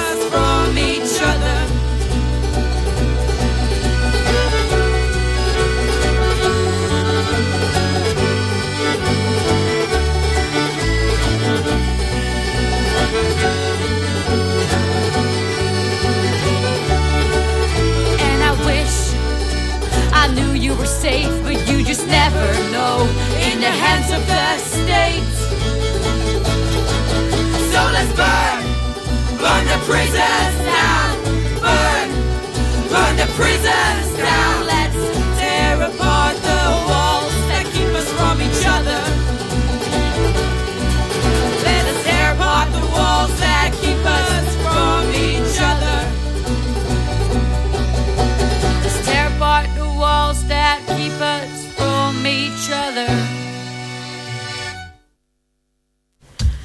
Vous êtes toujours sur Carapatage. On vient d'écouter Tear Apart the Wall de System Failure. Et du coup, c'est une chanson euh, qui euh, parle de la tôle et qui parle de euh, détruire les murs de la prison. Et, euh, et voilà, juste pour préciser, il y aura le lien de leur musique euh, sur notre blog. Et Pile va nous parler en anglais maintenant, c'est ça? Non. Et aussi, on voulait remercier euh, notre, euh, notre euh, euh, appel anonyme qui. Voilà, on vient de recevoir un appel pour nous dire que c'était super. Bah, merci, euh, c'est vous qui êtes super. Merci. merci. Et on va continuer. Du coup, on est toujours sur notre thématique sur le confinement. Et on va passer à la situation à l'intérieur des prisons pendant ce deuxième confinement. Et voilà, on va essayer en tout cas avec les, Ouais. les infos qu'on a. Ouais, voilà, on, disons que c'est pas euh, quelque chose d'exhaustif, c'est un peu des bribes d'informations. On en a parlé un peu dans la dernière émission déjà, qu'en gros il n'y avait plus aucune activité, etc. Et, euh, et du coup, euh, pardon, excusez-moi, et du coup voilà, l'idée c'était, le ministre avait dit, ok, il y a toujours les parloirs et le travail, bon bah le reste, voilà, c'est fini. D'ailleurs, au passage, hier, bah, le sujet des prisons n'a pas du tout été évoqué. Je sais pas ce que ça veut dire ce déconfinement, couvre-feu. euh, par exemple, les facs euh, ne rouvrent qu'en février, je crois. Du coup, est-ce que les prisons, euh, les prisons sont pas du tout inclus dans ce genre de discours euh, complètement. Quand est-ce qu'ils ouvrent les prisons En mars, je crois. Mais oui, mais c'est vrai, quand ils font les annonces, ils disent jamais pour les prisons euh, qu'est-ce Ouais. qui se passe, quoi. C'est... Bref. Et euh, du coup, euh, alors euh, dans une des notes, euh, par exemple, euh, qui a été adressée, j'imagine, par le ministère de la Justice au parquet, au service pénitentiaire, le ministre, ah bah oui, c'est bien, le ministre, qui a décidé de maintenir autant que possible dans chaque établissement une densité carcérale compatible avec les mesures sanitaires. Donc la densité carcérale compatible, c'est la densité normale, c'est-à-dire c'est pas euh, le taux d'occupation euh, qui est au-dessus de 100%, 100%, quoi. Donc c'est revenir à 100%, ça c'est une densité normale. Donc euh, dans les classes, en gros c'est une demi-classe, mais en prison c'est une prison pleine, mais pas surchargée quoi. voilà. Du coup, en gros, en mi-mars dernier, ils disent qu'il y avait genre 72 000, un peu plus de 72 000 personnes en prison, qu'ils sont genre passés à 50 000 personnes. Enfin, ils sont dans leurs chiffres, ils sont passés à 50 000 personnes euh, en prison pendant le confinement et que euh, depuis la fin du confinement, c'est-à-dire depuis euh, la fin du premier confinement depuis fin juin, et ben Début mai plutôt. début mai pardon, on est repassé là à 61 000 personnes en prison. Donc ça va vite, ils remplissent vite. Mais ça on en avait déjà un peu parlé euh, dans l'émission, on parlait de comment ils ont re-rempli la santé. euh, Ouais, oui, ils étaient très contents de dire que c'est bon, ils avaient bien réussi à peupler la prison, pas de souci. Et, euh, et du coup, euh, là, en gros, euh, le, donc le 20 octobre, il disait qu'il y avait genre, euh, donc ça date un peu hein, comme chiffre, qu'il y avait 117 personnes qui étaient positives, sans compter les agents pénitentiaires. Ah, j'ai un chiffre du 3 novembre. Ah bah, ouais, c'est intéressant. 180 détenus positifs au 3 novembre. Ok. Et du coup, alors voilà, euh, pour revenir aux précautions genre euh, qu'ils mettent en place euh, pendant le confinement, mais qui j'imagine ne sont pas vraiment arrêtées avec la fin du premier confinement, c'est la quatorzaine qui est imposée à tous les, toutes les nouvelles personnes qui rentrent en prison, mais aussi pour toutes les personnes qui reviennent d'une permission ou d'une audience au tribunal. Donc voilà, chaque audience au tribunal impose une quatorzaine. Ça semble vraiment hyper contraignant, quoi. Sachant que c'est déjà comme une journée de garde à vue d'aller au tribunal en général. Et, Et euh, taper la quatorzaine en rentrant, c'est super. Et du coup, euh, les matons, voilà, comme toujours, ils demandent la suppression des parloirs, des colis de Noël. Voilà, mais moi, euh, voilà, pour l'instant, c'est juste leur petite euh, larmoyance de de- d'habitude. Et donc, En raison du Covid et de l'alerte attentat, hein, évidemment. Parce que... Très dangereux le colis de Noël, c'est inconnu. Et euh, du coup, donc voilà, ça a été dit, ok, on supprime pas les parloirs, etc. Sauf dans les endroits où c'est des clusters. Et euh, du coup, voilà, ça y est, euh, ils ont déclaré des endroits comme étant des clusters. Donc à Fresnes, a priori, il y avait 489 détenus confinés. Donc genre plus d'un tiers des détenus. Et a priori, il n'y a pas de parloir à la, à la maison d'arrêt des hommes de Fresnes. Et euh, je sais pas si c'est la, si c'est toute la maison d'arrêt ou pas. Enfin, du coup, ça, j'arrive pas trop à savoir. Mais en tout cas, il y a aussi ça pour la prison de Longnes, qui est dans le Pas-de-Calais, à Pau, mais aussi à Aix-en-Provence. Euh, du coup, voilà. Euh, ça, c'est des prisons qui, du coup, maintenant, ça y est, sont considérées comme clusters et où il n'y a pas le travail et a priori pas les parloirs. Et euh, voilà. J'ai pas eu de nouvelles d'autres prisons où il y aurait eu, euh, ce- ces cas. Euh, On parlait des syndicats de matons qui demandaient la suppression de Colline Noël, mais ils demandent également, enfin ça dépend lesquels, hein, mais euh, en tout cas il y a FO par exemple qui demandait euh, les mêmes mesures qu'au premier confinement, c'est-à-dire euh, suppression des parloirs, suspension des remises de linge, suspension de toutes les activités, promenade unique et fermeture des, régi- des régimes ouverts. Voilà, enfin pour dire que ils demandent vraiment la totale pour euh, avoir euh, plus rien à plus rien à foutre et que les prisonniers soient bien euh, coincés dans leurs cellules. Parce que en Ils gros, ils- pas les masques par contre ça. non parce que c'est trop dangereux s'ils peuvent pas reconnaître la personne sous son masque. En Petite gros, les matons, euh, ils flippent qu'il y ait plus de matons euh, disponibles et qu'ils aient tous le Covid. Et qui dit plus de matons dit plus de prison. voilà. On tient un truc là. Voilà, moi, je pense que c'est un truc. En tout cas, c'est leur. euh, voilà. Et du coup, euh, bah, en fait, en France, donc voilà, ils ont fait. euh, pas faire d'annonce générale, qui est quand même une annonce générale, c'est-à-dire il n'y a plus d'activité, etc. Mais pas faire d'annonce des générale sur l'interdiction des parloirs, ça fait que ça peut-être un petit peu euh, amoindri le truc des révoltes en prison. En tout cas, ils n'ont pas fait euh, un truc euh, un peu euh, radical, une annonce radicale comme le premier confinement. Et en Italie, ils ont fait la même chose, c'est-à-dire ils ont dit ah bah il y a plusieurs zones. Donc là-bas, il y a plusieurs zones hein, pour au niveau du confinement, rouge, orange, jaune. Et en gros, voilà, dans les zones rouges, il y a plus de parloirs.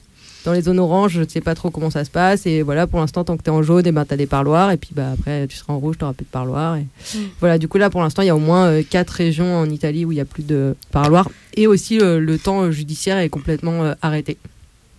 Enfin, ça Ah veut ouais. dire euh, que, genre, les instructions, etc. En tout Italie. est... Ouais.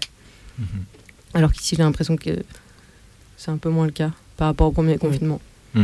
Bah, pas tout est arrêté, mais il y a quand même plein de trucs reportés, sachant que je pense que c'est un peu comme le premier confinement. Enfin, on est sûrement en état d'urgence sanitaire, j'imagine.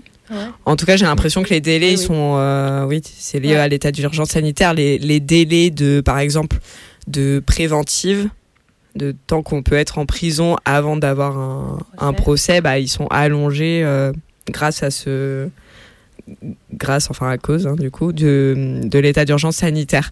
D'ailleurs, j'ai pas de, de chiffres par rapport à ça, mais par exemple pour une euh, pour une, euh, une instruction en correctionnel, c'est 4 mois renouvelables. Je sais plus combien de fois c'est renouvelable. Enfin bon voilà, du coup c'est ce genre de délai là qui sont euh, qui est de 4 mois renouvelables et un an renouvelable euh, en criminel. Euh, c'est ces délais là qui sont allongés par exemple. euh, euh, il y en a d'autres. hein.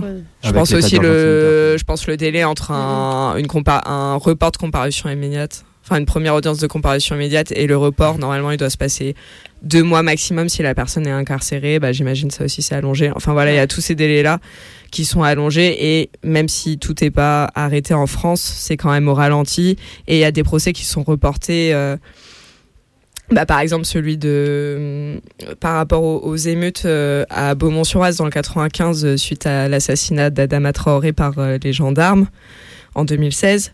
Il y avait le, un procès aux assises, qui est, aux assises de Pontoise, du coup, dans le 95, qui était prévu euh, là, euh, en ce moment, euh, pour cinq personnes qui sont accusées, notamment de tentative d'homicide sur les gendarmes pendant les émeutes. on leur reproche notamment des, des tirs, des tirs à, à la chevrotine en direction des camions des gendarmes. Et du coup, ce procès-là, alors qu'il y en a, en tout cas, il y a- il y, a au moins une personne euh, parmi les cinq qui est en préventive euh, depuis plus de quatre ans, du coup, depuis, euh, depuis octobre 2016, je pense, quelque chose comme ça. Et du coup, ce procès qui avait déjà été reporté une première fois à cause du confinement 1, qui devait se tenir là en ce moment, il a été re-reporté et du coup, les, les gens sont en préventive depuis plus de 4 ans, alors que normalement, c'est fini. Au bout de 4 ans, c'est le délai max pour la criminelle. Mm. Enfin, criminel plus plus en plus euh, pour. euh, Enfin bref. Du coup, c'est le max max normalement 4 ans, j'ai l'impression. Et voilà, en tout cas, les. les- le- L'état d'urgence sanitaire, ça permet de, de prolonger tous ces délais-là de privation de liberté euh, préalable au, à la condamnation. De Et, quoi euh, on parlait Je suis désolée. Euh, moi, je voulais juste rajouter que euh, fin octobre, euh, au centre de détention de Muret, qui est euh, à côté de la maison d'arrêt de Seyss. Il y a eu une trentaine de détenus qui ont refusé de remonter en, en cellule après le travail. Euh, avec un peu comme revendication face à la suppression des UVF euh, à cause de comme mesure Covid quoi, des unités de vie familiale et euh, la suppression du dépôt de linge. Euh, voilà, il y a trois personnes qui ont été placées euh, à l'isolement et avec euh, des conseils de discipline et qui ont peut-être été transférés, voilà, comme d'habitude, euh, l'AP euh, charge des meneurs et voilà.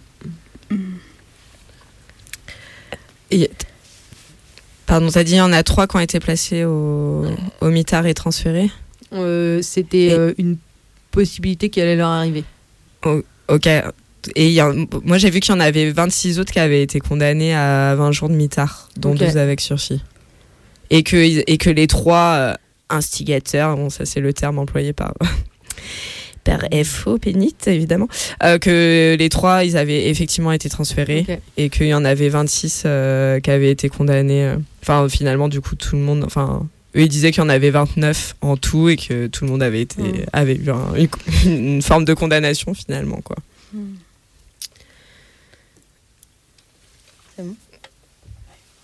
Oui. Et du Bah, coup, et- Ah, pardon. Non, sinon, sur, sur un autre petit truc qui s'est passé, euh, bon, c'est un, un peu anecdotique euh, par rapport à, à plein, plein de trucs qui se passent, mais c'est juste une technique de lutte comme une autre. euh, par rapport au Covid, que à, à la prison de Maubeuge, le 2 novembre, il y a un détenu qui a arraché le masque d'un bâton et qui lui a craché au visage. Voilà, c'était- la, la petite anecdote.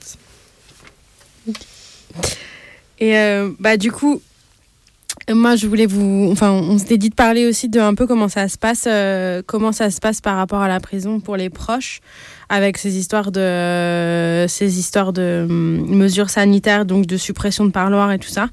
Et euh, du coup, on racontait tout à l'heure euh, qu'il y a eu beaucoup de révoltes et de mutineries à l'intérieur euh, au premier confinement parce que du coup, il y a eu une suppression totale des parloirs, ce qui a fait, euh, ce qui a ce qui a lancé euh, pas mal euh, de, euh, de mécontentement. Et, et qu'après le premier confinement, les parloirs, ils ont repris. Du coup, ça a été une espèce d'annonce officielle de les parloirs vont reprendre. Mais en fait, il faut savoir que, les parloirs n'ont jamais repris normalement. Et, et que souvent, et que ils n'ont jamais repris normalement. Et que c'est c'est assez compliqué d'y aller. Et quand on est à l'extérieur, c'est. Parce que euh, notamment cette raison-là, elle n'est pas du tout, euh, bah, comme on disait tout à l'heure, il y a des annonces gouvernementales régulièrement, on ne parle jamais des prisons. Et ben du coup, dans euh, l'attestation de déplacement dérogatoire qui est pondue par l'État pour ce deuxième confinement, cette raison, elle n'existe pas. Et, euh, et du, de même qu'on a théoriquement pas le droit de quitter sa région pendant le confinement, à part pour des raisons très précises et notamment pour du travail, euh, comme toujours. Mais euh, du coup, le parloir, c'est toujours un truc un peu flou de euh, c'est pas une excuse valable et, du coup, les proches galèrent parce que à plusieurs. parce qu'ils parce que ils se prennent de la répression à cause de ça. Du coup, en tout cas, enfin, il y a. hum, L'Envolée, une émission de anticarcérale qui est sur Fréquence Paris Pluriel, dont on a déjà parlé, euh, a un site internet, du coup, sur l'envolée.net, a écrit un petit article par rapport à ça, euh, qui s'appelle Petit argumentaire juridique, qui a été publié récemment. Et du coup, euh, par rapport à ces questions d'aller au parloir et de pas se prendre d'amende, de pas être verbalisé, euh, il donne des petits conseils juridiques d'avocat avocate pour éviter une verbalisation. Et si jamais vous êtes quand même verbalisé, euh, même en ayant euh, suivi ces conseils, parce que c'est toujours bon des conseils, et ben hum, il propose de la réécrire euh, à contact@l'envolée.net pour être mise en contact avec leur avocat. Et euh, cet avocat est prêt à porter collectivement les recours contre ces amendes du coup, les amendes que des familles peuvent avoir ou des proches peuvent avoir quand elles vont au parloir. Aussi, on a eu plusieurs retours à propos de personnes qui ont été amendées en allant au parloir euh, et euh, bah, surtout dans des prisons pour étrangers, dans des CRA, des centres de rétention administrative. Et, enfin, moi, j'ai pas trop entendu de parler euh, pour d'autres types de tôles, quoi. Mais en tout cas, pour les CRA. Il y a le CRA de Cornebarieux, à côté de Toulouse, où le 3 novembre dernier, euh, il y a trois personnes qui ont été transférées là-bas. Et du coup, le premier jour de leur transfert, il y a des personnes, deux amis à eux qui sont allés, euh, qui sont allés les voir, enfin qui voulaient aller les voir, et euh, qui se sont prises des amendes. Et euh, on leur a refusé le dépôt de linge et on leur a refusé euh, l'accès au parloir pour non-respect du confinement. Le motif à ce moment-là des flics, du coup parce que c'est des flics qui tapent dans le- les CRA, et du coup le motif c'était que le CRA n'était pas une prison et que du coup ça ne se constituait pas un motif familial impérieux de venir. Ce qui est voilà une excuse, on ne sait pas d'où ça sort, mais c'est ça qui leur a été dit. Et d'ailleurs euh, le lendemain, euh, ça s'est débloqué. Les gens sont revenus, ont réessayé de venir au parloir et pour le coup là ils ont réussi, ils ne sont pas pris d'amende sans qu'il y ait aucune explication d'aucun type. quoi. C'était de l'arbitraire. Le bon vouloir du, du flic. C'est ça. a priori. Exactement. Et euh, après ça, enfin un autre moment, on a eu, euh, c'est raconté dans l'émission de l'envolée du 6 novembre dernier, au CRA du Ménil-Amelot en Île-de-France, euh, les parloirs étaient censés être ouverts. Euh, et du coup, il y a des proches qui y sont allés le samedi 31 octobre. Et elles ont été fouillées et palpées, euh, comme ça peut arriver souvent. Ils, ont en- ils sont rentrés dans l'enceinte du CRA. Et là, les flics leur ont mis une prune et les, les ont jetés dehors sans leur donner d'explication. Enfin, du, coup- du coup, vous avez outrepassé le consentement, mais bon. Du coup, le lendemain, ils sont revenus. Le confinement. Le confinement. Qu'est-ce que j'ai dit Le consentement. Enfin, les, les flics ont outrepassé le consentement Oui, et les, les proches ont outrepassé le confinement. Chacun sa petite spécialité. Et du coup, le dimanche, le lendemain, le dimanche 1er novembre, cette fois, les gens, ils sont, re- ils sont revenus. Euh, ils ont été palpés et fouillés comme euh, d'habitude et le parloir là, a eu lieu. Par contre, à la sortie, les flics leur ont, leur ont mis une prune. Du coup, ils- chaque jour, ils ont choisi un peu le moment de leur mettre une prune. Puis, ils sont revenus encore le lundi 2 novembre. Et là, par contre, les parloirs étaient suspendus. Du coup, ils ne sont pas pris de prune, mais juste, ils n'ont pas pu accéder au parloir. Donc voilà, c'est toujours des histoires de fonctionnement complètement arbitraire, au bon vouloir du flic qu'on a en face de nous, en tout cas dans l'écran. Et du coup, ça peut être avant, après ou, pas du tout, mais en tout cas, on peut se prendre des prunes sans, sans avoir aucune sorte d'explication et sans qu'il y ait aucune règle. Bon, du coup, euh, assez, euh, assez euh, je pense, sidérant et, et déprimant pour les proches. Et pour le coup, je pense qu'il faut vraiment contester. Ouais. Enfin, à mon avis, ça vaut. Si les parloirs sont ouverts, Bah oui, oui. a priori, c'est que. Mm. C'est comme les commerces. Si le commerce est ouvert, ça veut dire que tu as le droit d'y aller faire tes courses. Bah, c'est pareil pour les parloirs. Non, mais je pense en tout cas, faut. Faut pas Bah hésiter à, à contester. Et c'est sûr que c'est chiant et laborieux de, de faire des démarches administratives comme ça, mais je pense que ça vaut, Mm. ça vaut vraiment le coup, surtout sur les trucs, euh, en plus avec les trucs de récidive, où ça augmente, euh, où ça devient rapidement beaucoup plus cher et où après on risque la prison. Enfin, du coup, a priori, s'il y a un, une contestation en cours, euh, on peut plus être en récidive, si je dis pas de conneries. Et du Ah ouais. coup, euh, il y a aussi cet enjeu-là à, à Mm, mm, contester ce genre d'amende, sachant que apparemment, quand euh, ils répondent. euh, Enfin, là, il y avait des, des, des gens qui avaient leur réponse là seulement maintenant pour euh, des contestations d'amende du premier confinement. Ouais. Du coup, ça vaut vraiment le coup, quoi. Ça fait pendant six mois. Mm. C'est tranquille, c'est bloqué, t'es pas en récidive et en plus, t'as pas à payer. Voilà. Courage. Et un dernier exemple, c'était au CRA de Vincennes aussi en Ile-de-France. qu'il y a, Il y a une amende qui a été prise par une personne qui était devant le CRA de Vincennes. Alors, euh, à cette personne, euh, les keufs lui ont pris ses papiers, puis ils lui ont fait attendre une heure devant avant de lui rendre euh, ses papiers accompagnés de l'amende. Et le motif, c'était que c'était pas possible de faire de visite si on n'est pas un proche de la famille et que ça ne sert à rien de cocher assistance aux personnes vulnérables. Car, dixit le flic, hein, les personnes enfermées ne sont pas des personnes vulnérables car on prend soin d'eux. Voilà. Du coup, on leur a dit apparemment qu'il était possible de contester cette amende, notamment, en demandant à des proches de la personne une attestation qui détaille pourquoi la personne est vulnérable. Notamment si, par exemple, elle est déprimée ou elle a fait une tentative de suicide ou des choses comme ça. Mais ça semble quand même très compliqué d'obtenir, pour des personnes qui sont en plus dans des gras, d'obtenir des, des papiers de leur famille pour disant que, bon, voilà, c'est complètement, euh, complètement ubuesque comme demande. Et, euh, et voilà, on imagine, euh, enfin voilà, c'était des exemples du coup dans trois cras différents. Euh, on imagine que pour les maisons d'arrêt, les centres de détention et tout ça, ça doit être aussi euh, autant l'arbitraire et que les, les restrictions doivent aussi être de mise. Et on sait aussi qu'il y a des gens depuis l'annonce du deuxième confinement qui se sont révoltés dans les cras. Et on en parlera dans une prochaine émission. Voilà.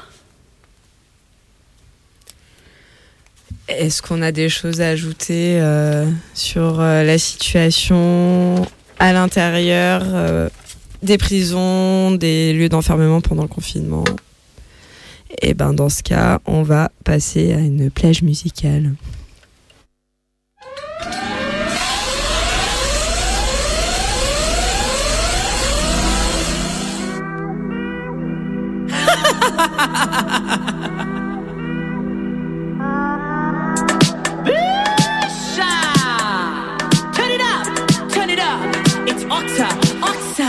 Isso não é mimimi, tu tem que me respeitar.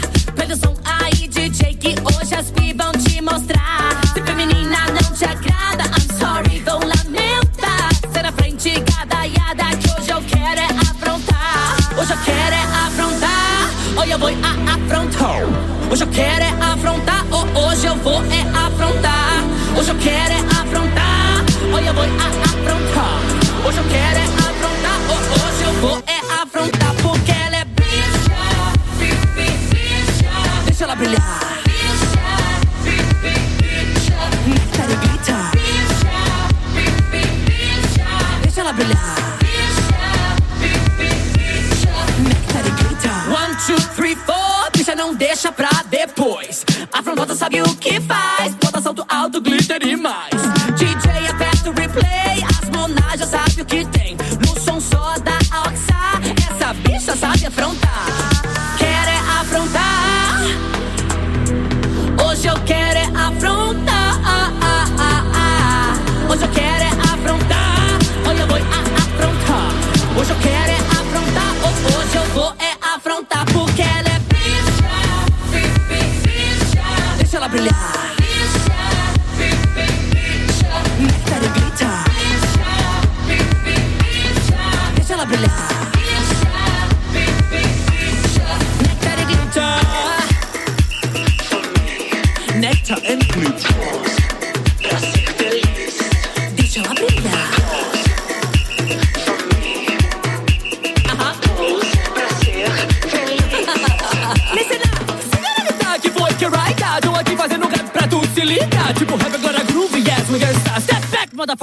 Motherfucker, I'm a power bicha.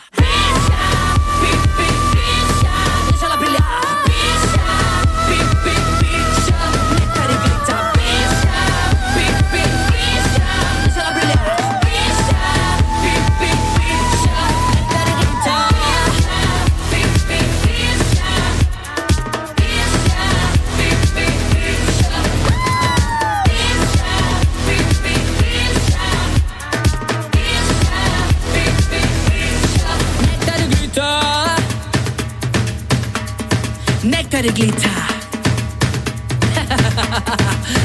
Glitter. Vous êtes toujours dans l'émission Carapatage. Pour rappel, notre adresse postale, c'est au 4 Villa, Villa Stendhal, S-T-E-N-D-H-A-L, 75 020 Paris. Et on vient d'écouter Bicha de Ocha. Et du coup, c'est un morceau euh, d'une personne euh, qui vient du Brésil. Et euh, la chanson, ça se passe. euh, Enfin, le clip, en tout cas, se passe dans, un, dans une prison où il y a que des personnes. euh, déviantes aux no- aux normes de genre et de sexualité, personnes assignées hommes à la naissance. Et du coup, si vous voulez voir le clip, il est assez intéressant, il est assez fort et du coup, faut s'y préparer. Il y a des scènes d'humiliation, mais ça parle d'une lutte de ces personnes-là à l'intérieur de la tôle et du coup, le clip illustre ça. Et du coup, on a fini avant la musique sur notre thématique euh, sur le confinement et on va passer à une chronique sur un film. Ouais, parce que euh, bon, on avait envie de vous parler d'un d'un film qui nous a vachement plu. Voilà, c'est le film Hold Up. Non, c'est une blague. C'est une blague. Je répète, c'est une blague.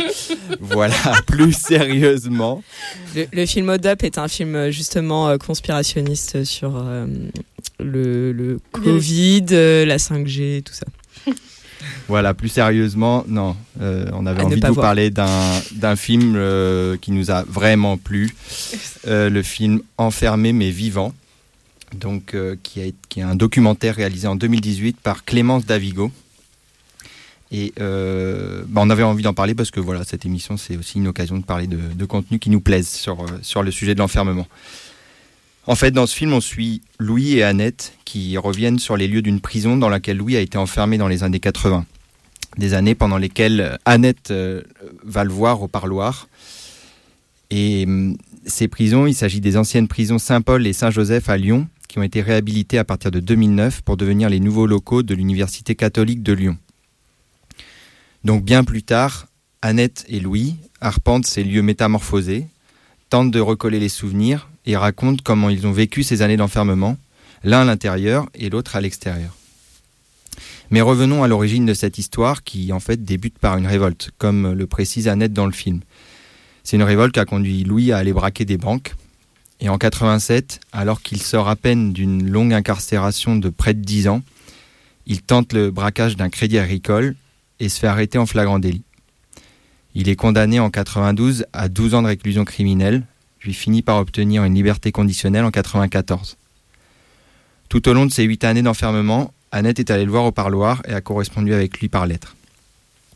D'ailleurs, euh, ce que j'avais envie de préciser, c'est qu'une des particularités du film, c'est le témoignage d'Annette sur la, prison- vécue de l'extérieur. Elle raconte notamment comment les proches aussi subissent l'arbitraire des matons au moment d'aller au parloir, comment ils doivent se contenter des miettes qu'on leur donne tout en restant debout. Et puis elle raconte comment elle a aménagé sa vie pour tenir bon avec les maigres parloirs d'une demi-heure que la paix voulait bien leur lâcher. Elle raconte aussi comment elle a failli vriller, mais en fin de compte, elle le répète face caméra, ils ont tenu jusqu'au bout. Et ce témoignage de résistance, assez présent dans le film, bah, ça, donne, de la force, parce que ça fait voir la prison autrement que sous l'unique angle de la soumission. De son côté, Louis parle des petites choses qu'il a mis en place au quotidien pour résister à l'arbitraire. Il explique en, particuli- en particulier comment il s'est imposé ses propres règles pour ne plus subir celles des matons, tout en parlant des risques et des limites de ce genre de stratégie. Et d'ailleurs, on va écouter euh, ce qu'il dit dans le film à ce propos.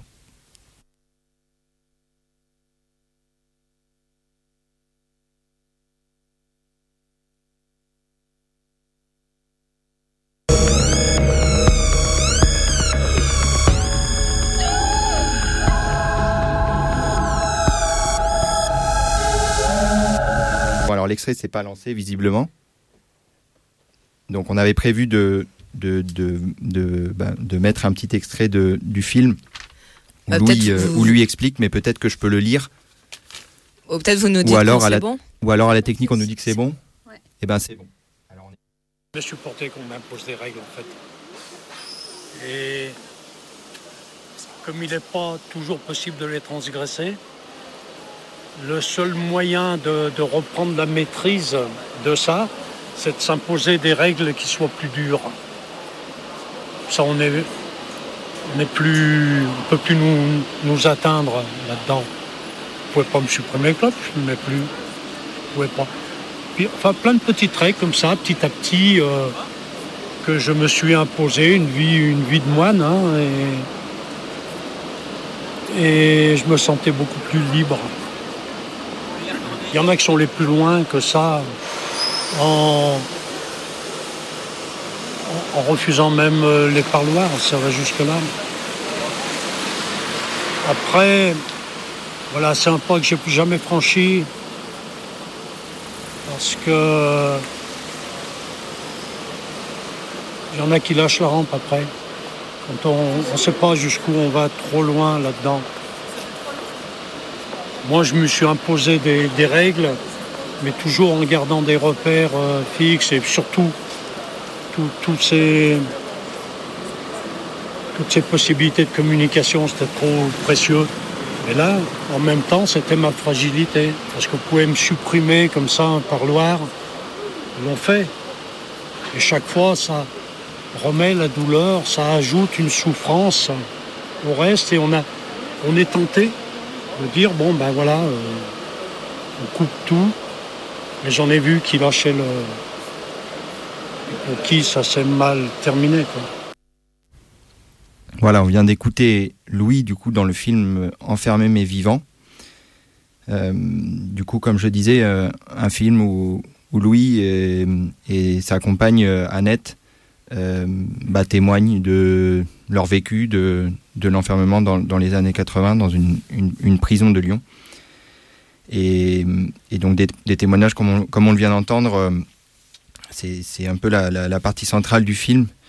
Euh, mais je voulais, je voulais aussi ajouter que dans ce film, euh, enfin ce film, il évoque aussi la façon dont, dont le système carcéral s'étend et se perfectionne en, en permanence. Parce qu'en fait, si les prisons Saint-Paul et Saint-Joseph, donc celles dont, dont- dont parle le film, si ces prisons étaient désaffectées, euh, en 2009, c'était pour construire une nouvelle, plus technologique, plus isolée en, plus isolée en banlieue de Lyon, à Corbas, ou Corba, et surtout permettant d'en- d'enfermer toujours plus de gens. C'est simple, depuis que la nouvelle prison de Corba a ouvert en 2009, on est passé de 400 à 700 détenus.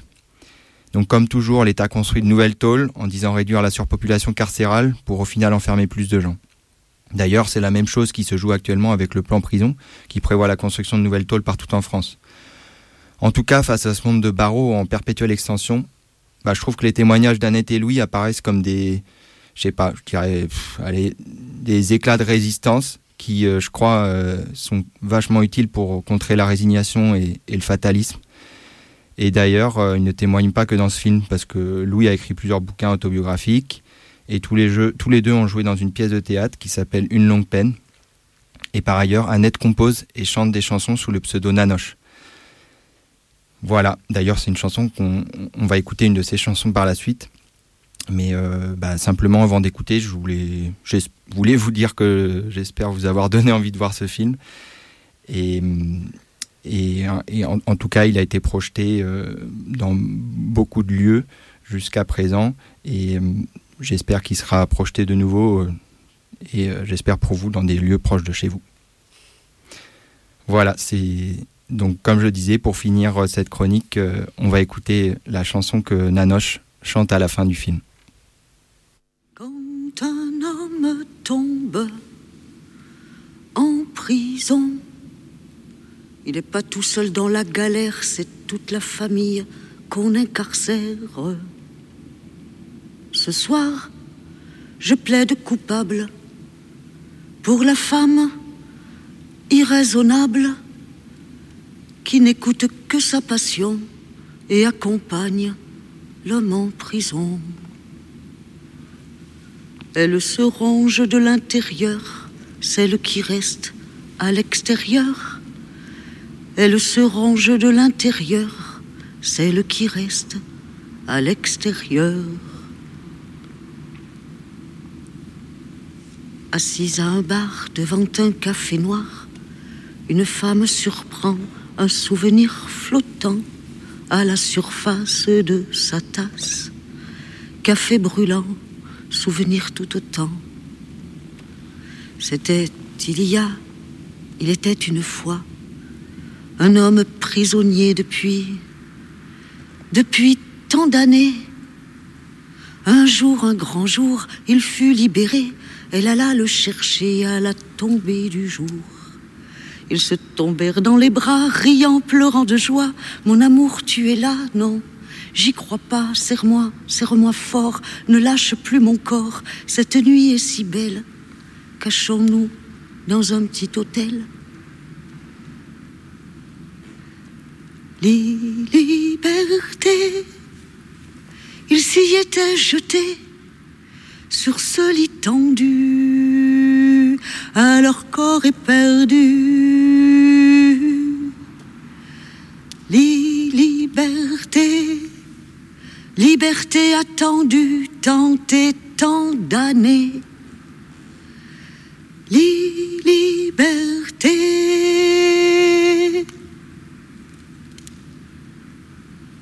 Assise en terrasse devant son kawa, la femme revoit l'hôtel sur la place. Ce lit qui les cueillit, ébloui, ébahi, de ne pas être mort, d'être ensemble encore. Cette nuit de liesse leur rendait le droit de baiser sans qu'une loi n'interdise leur caresse. Mais ils furent surpris par tant de manque au creux du lit qui ne les lâchait point. La prison n'était pas assez loin. Liberté, ils s'y étaient jetés sur ce lit tendu, à leur corps éperdu. Li- Liberté, liberté attendue tant et tant d'années. Li- Liberté.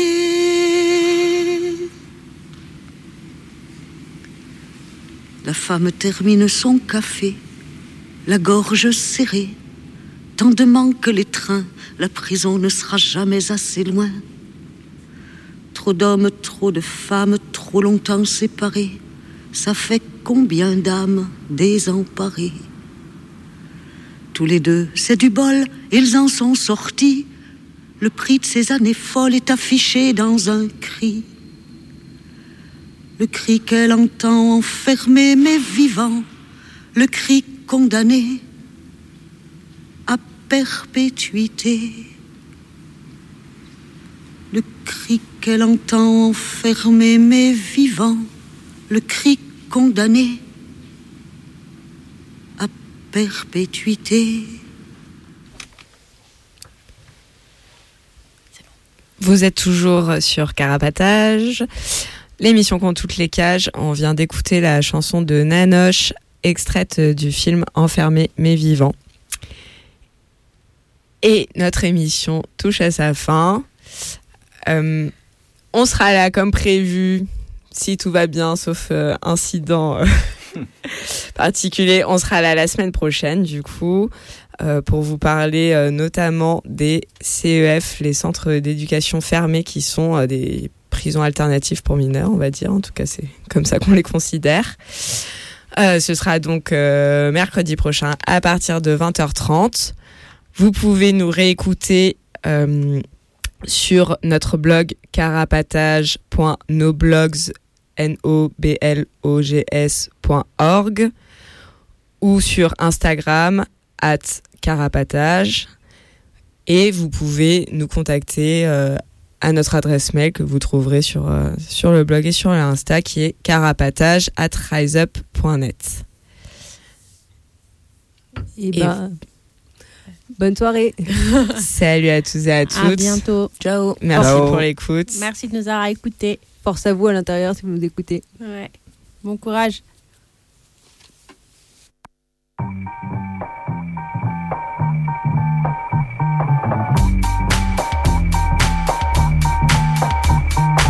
Carapatage, une émission contre toutes les cages.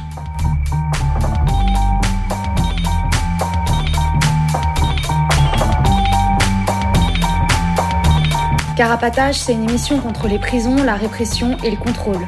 À travers l'actualité de l'enfermement, mais aussi son histoire. En racontant les luttes à l'intérieur et à l'extérieur. En échangeant ce qu'on a vu, lu et entendu.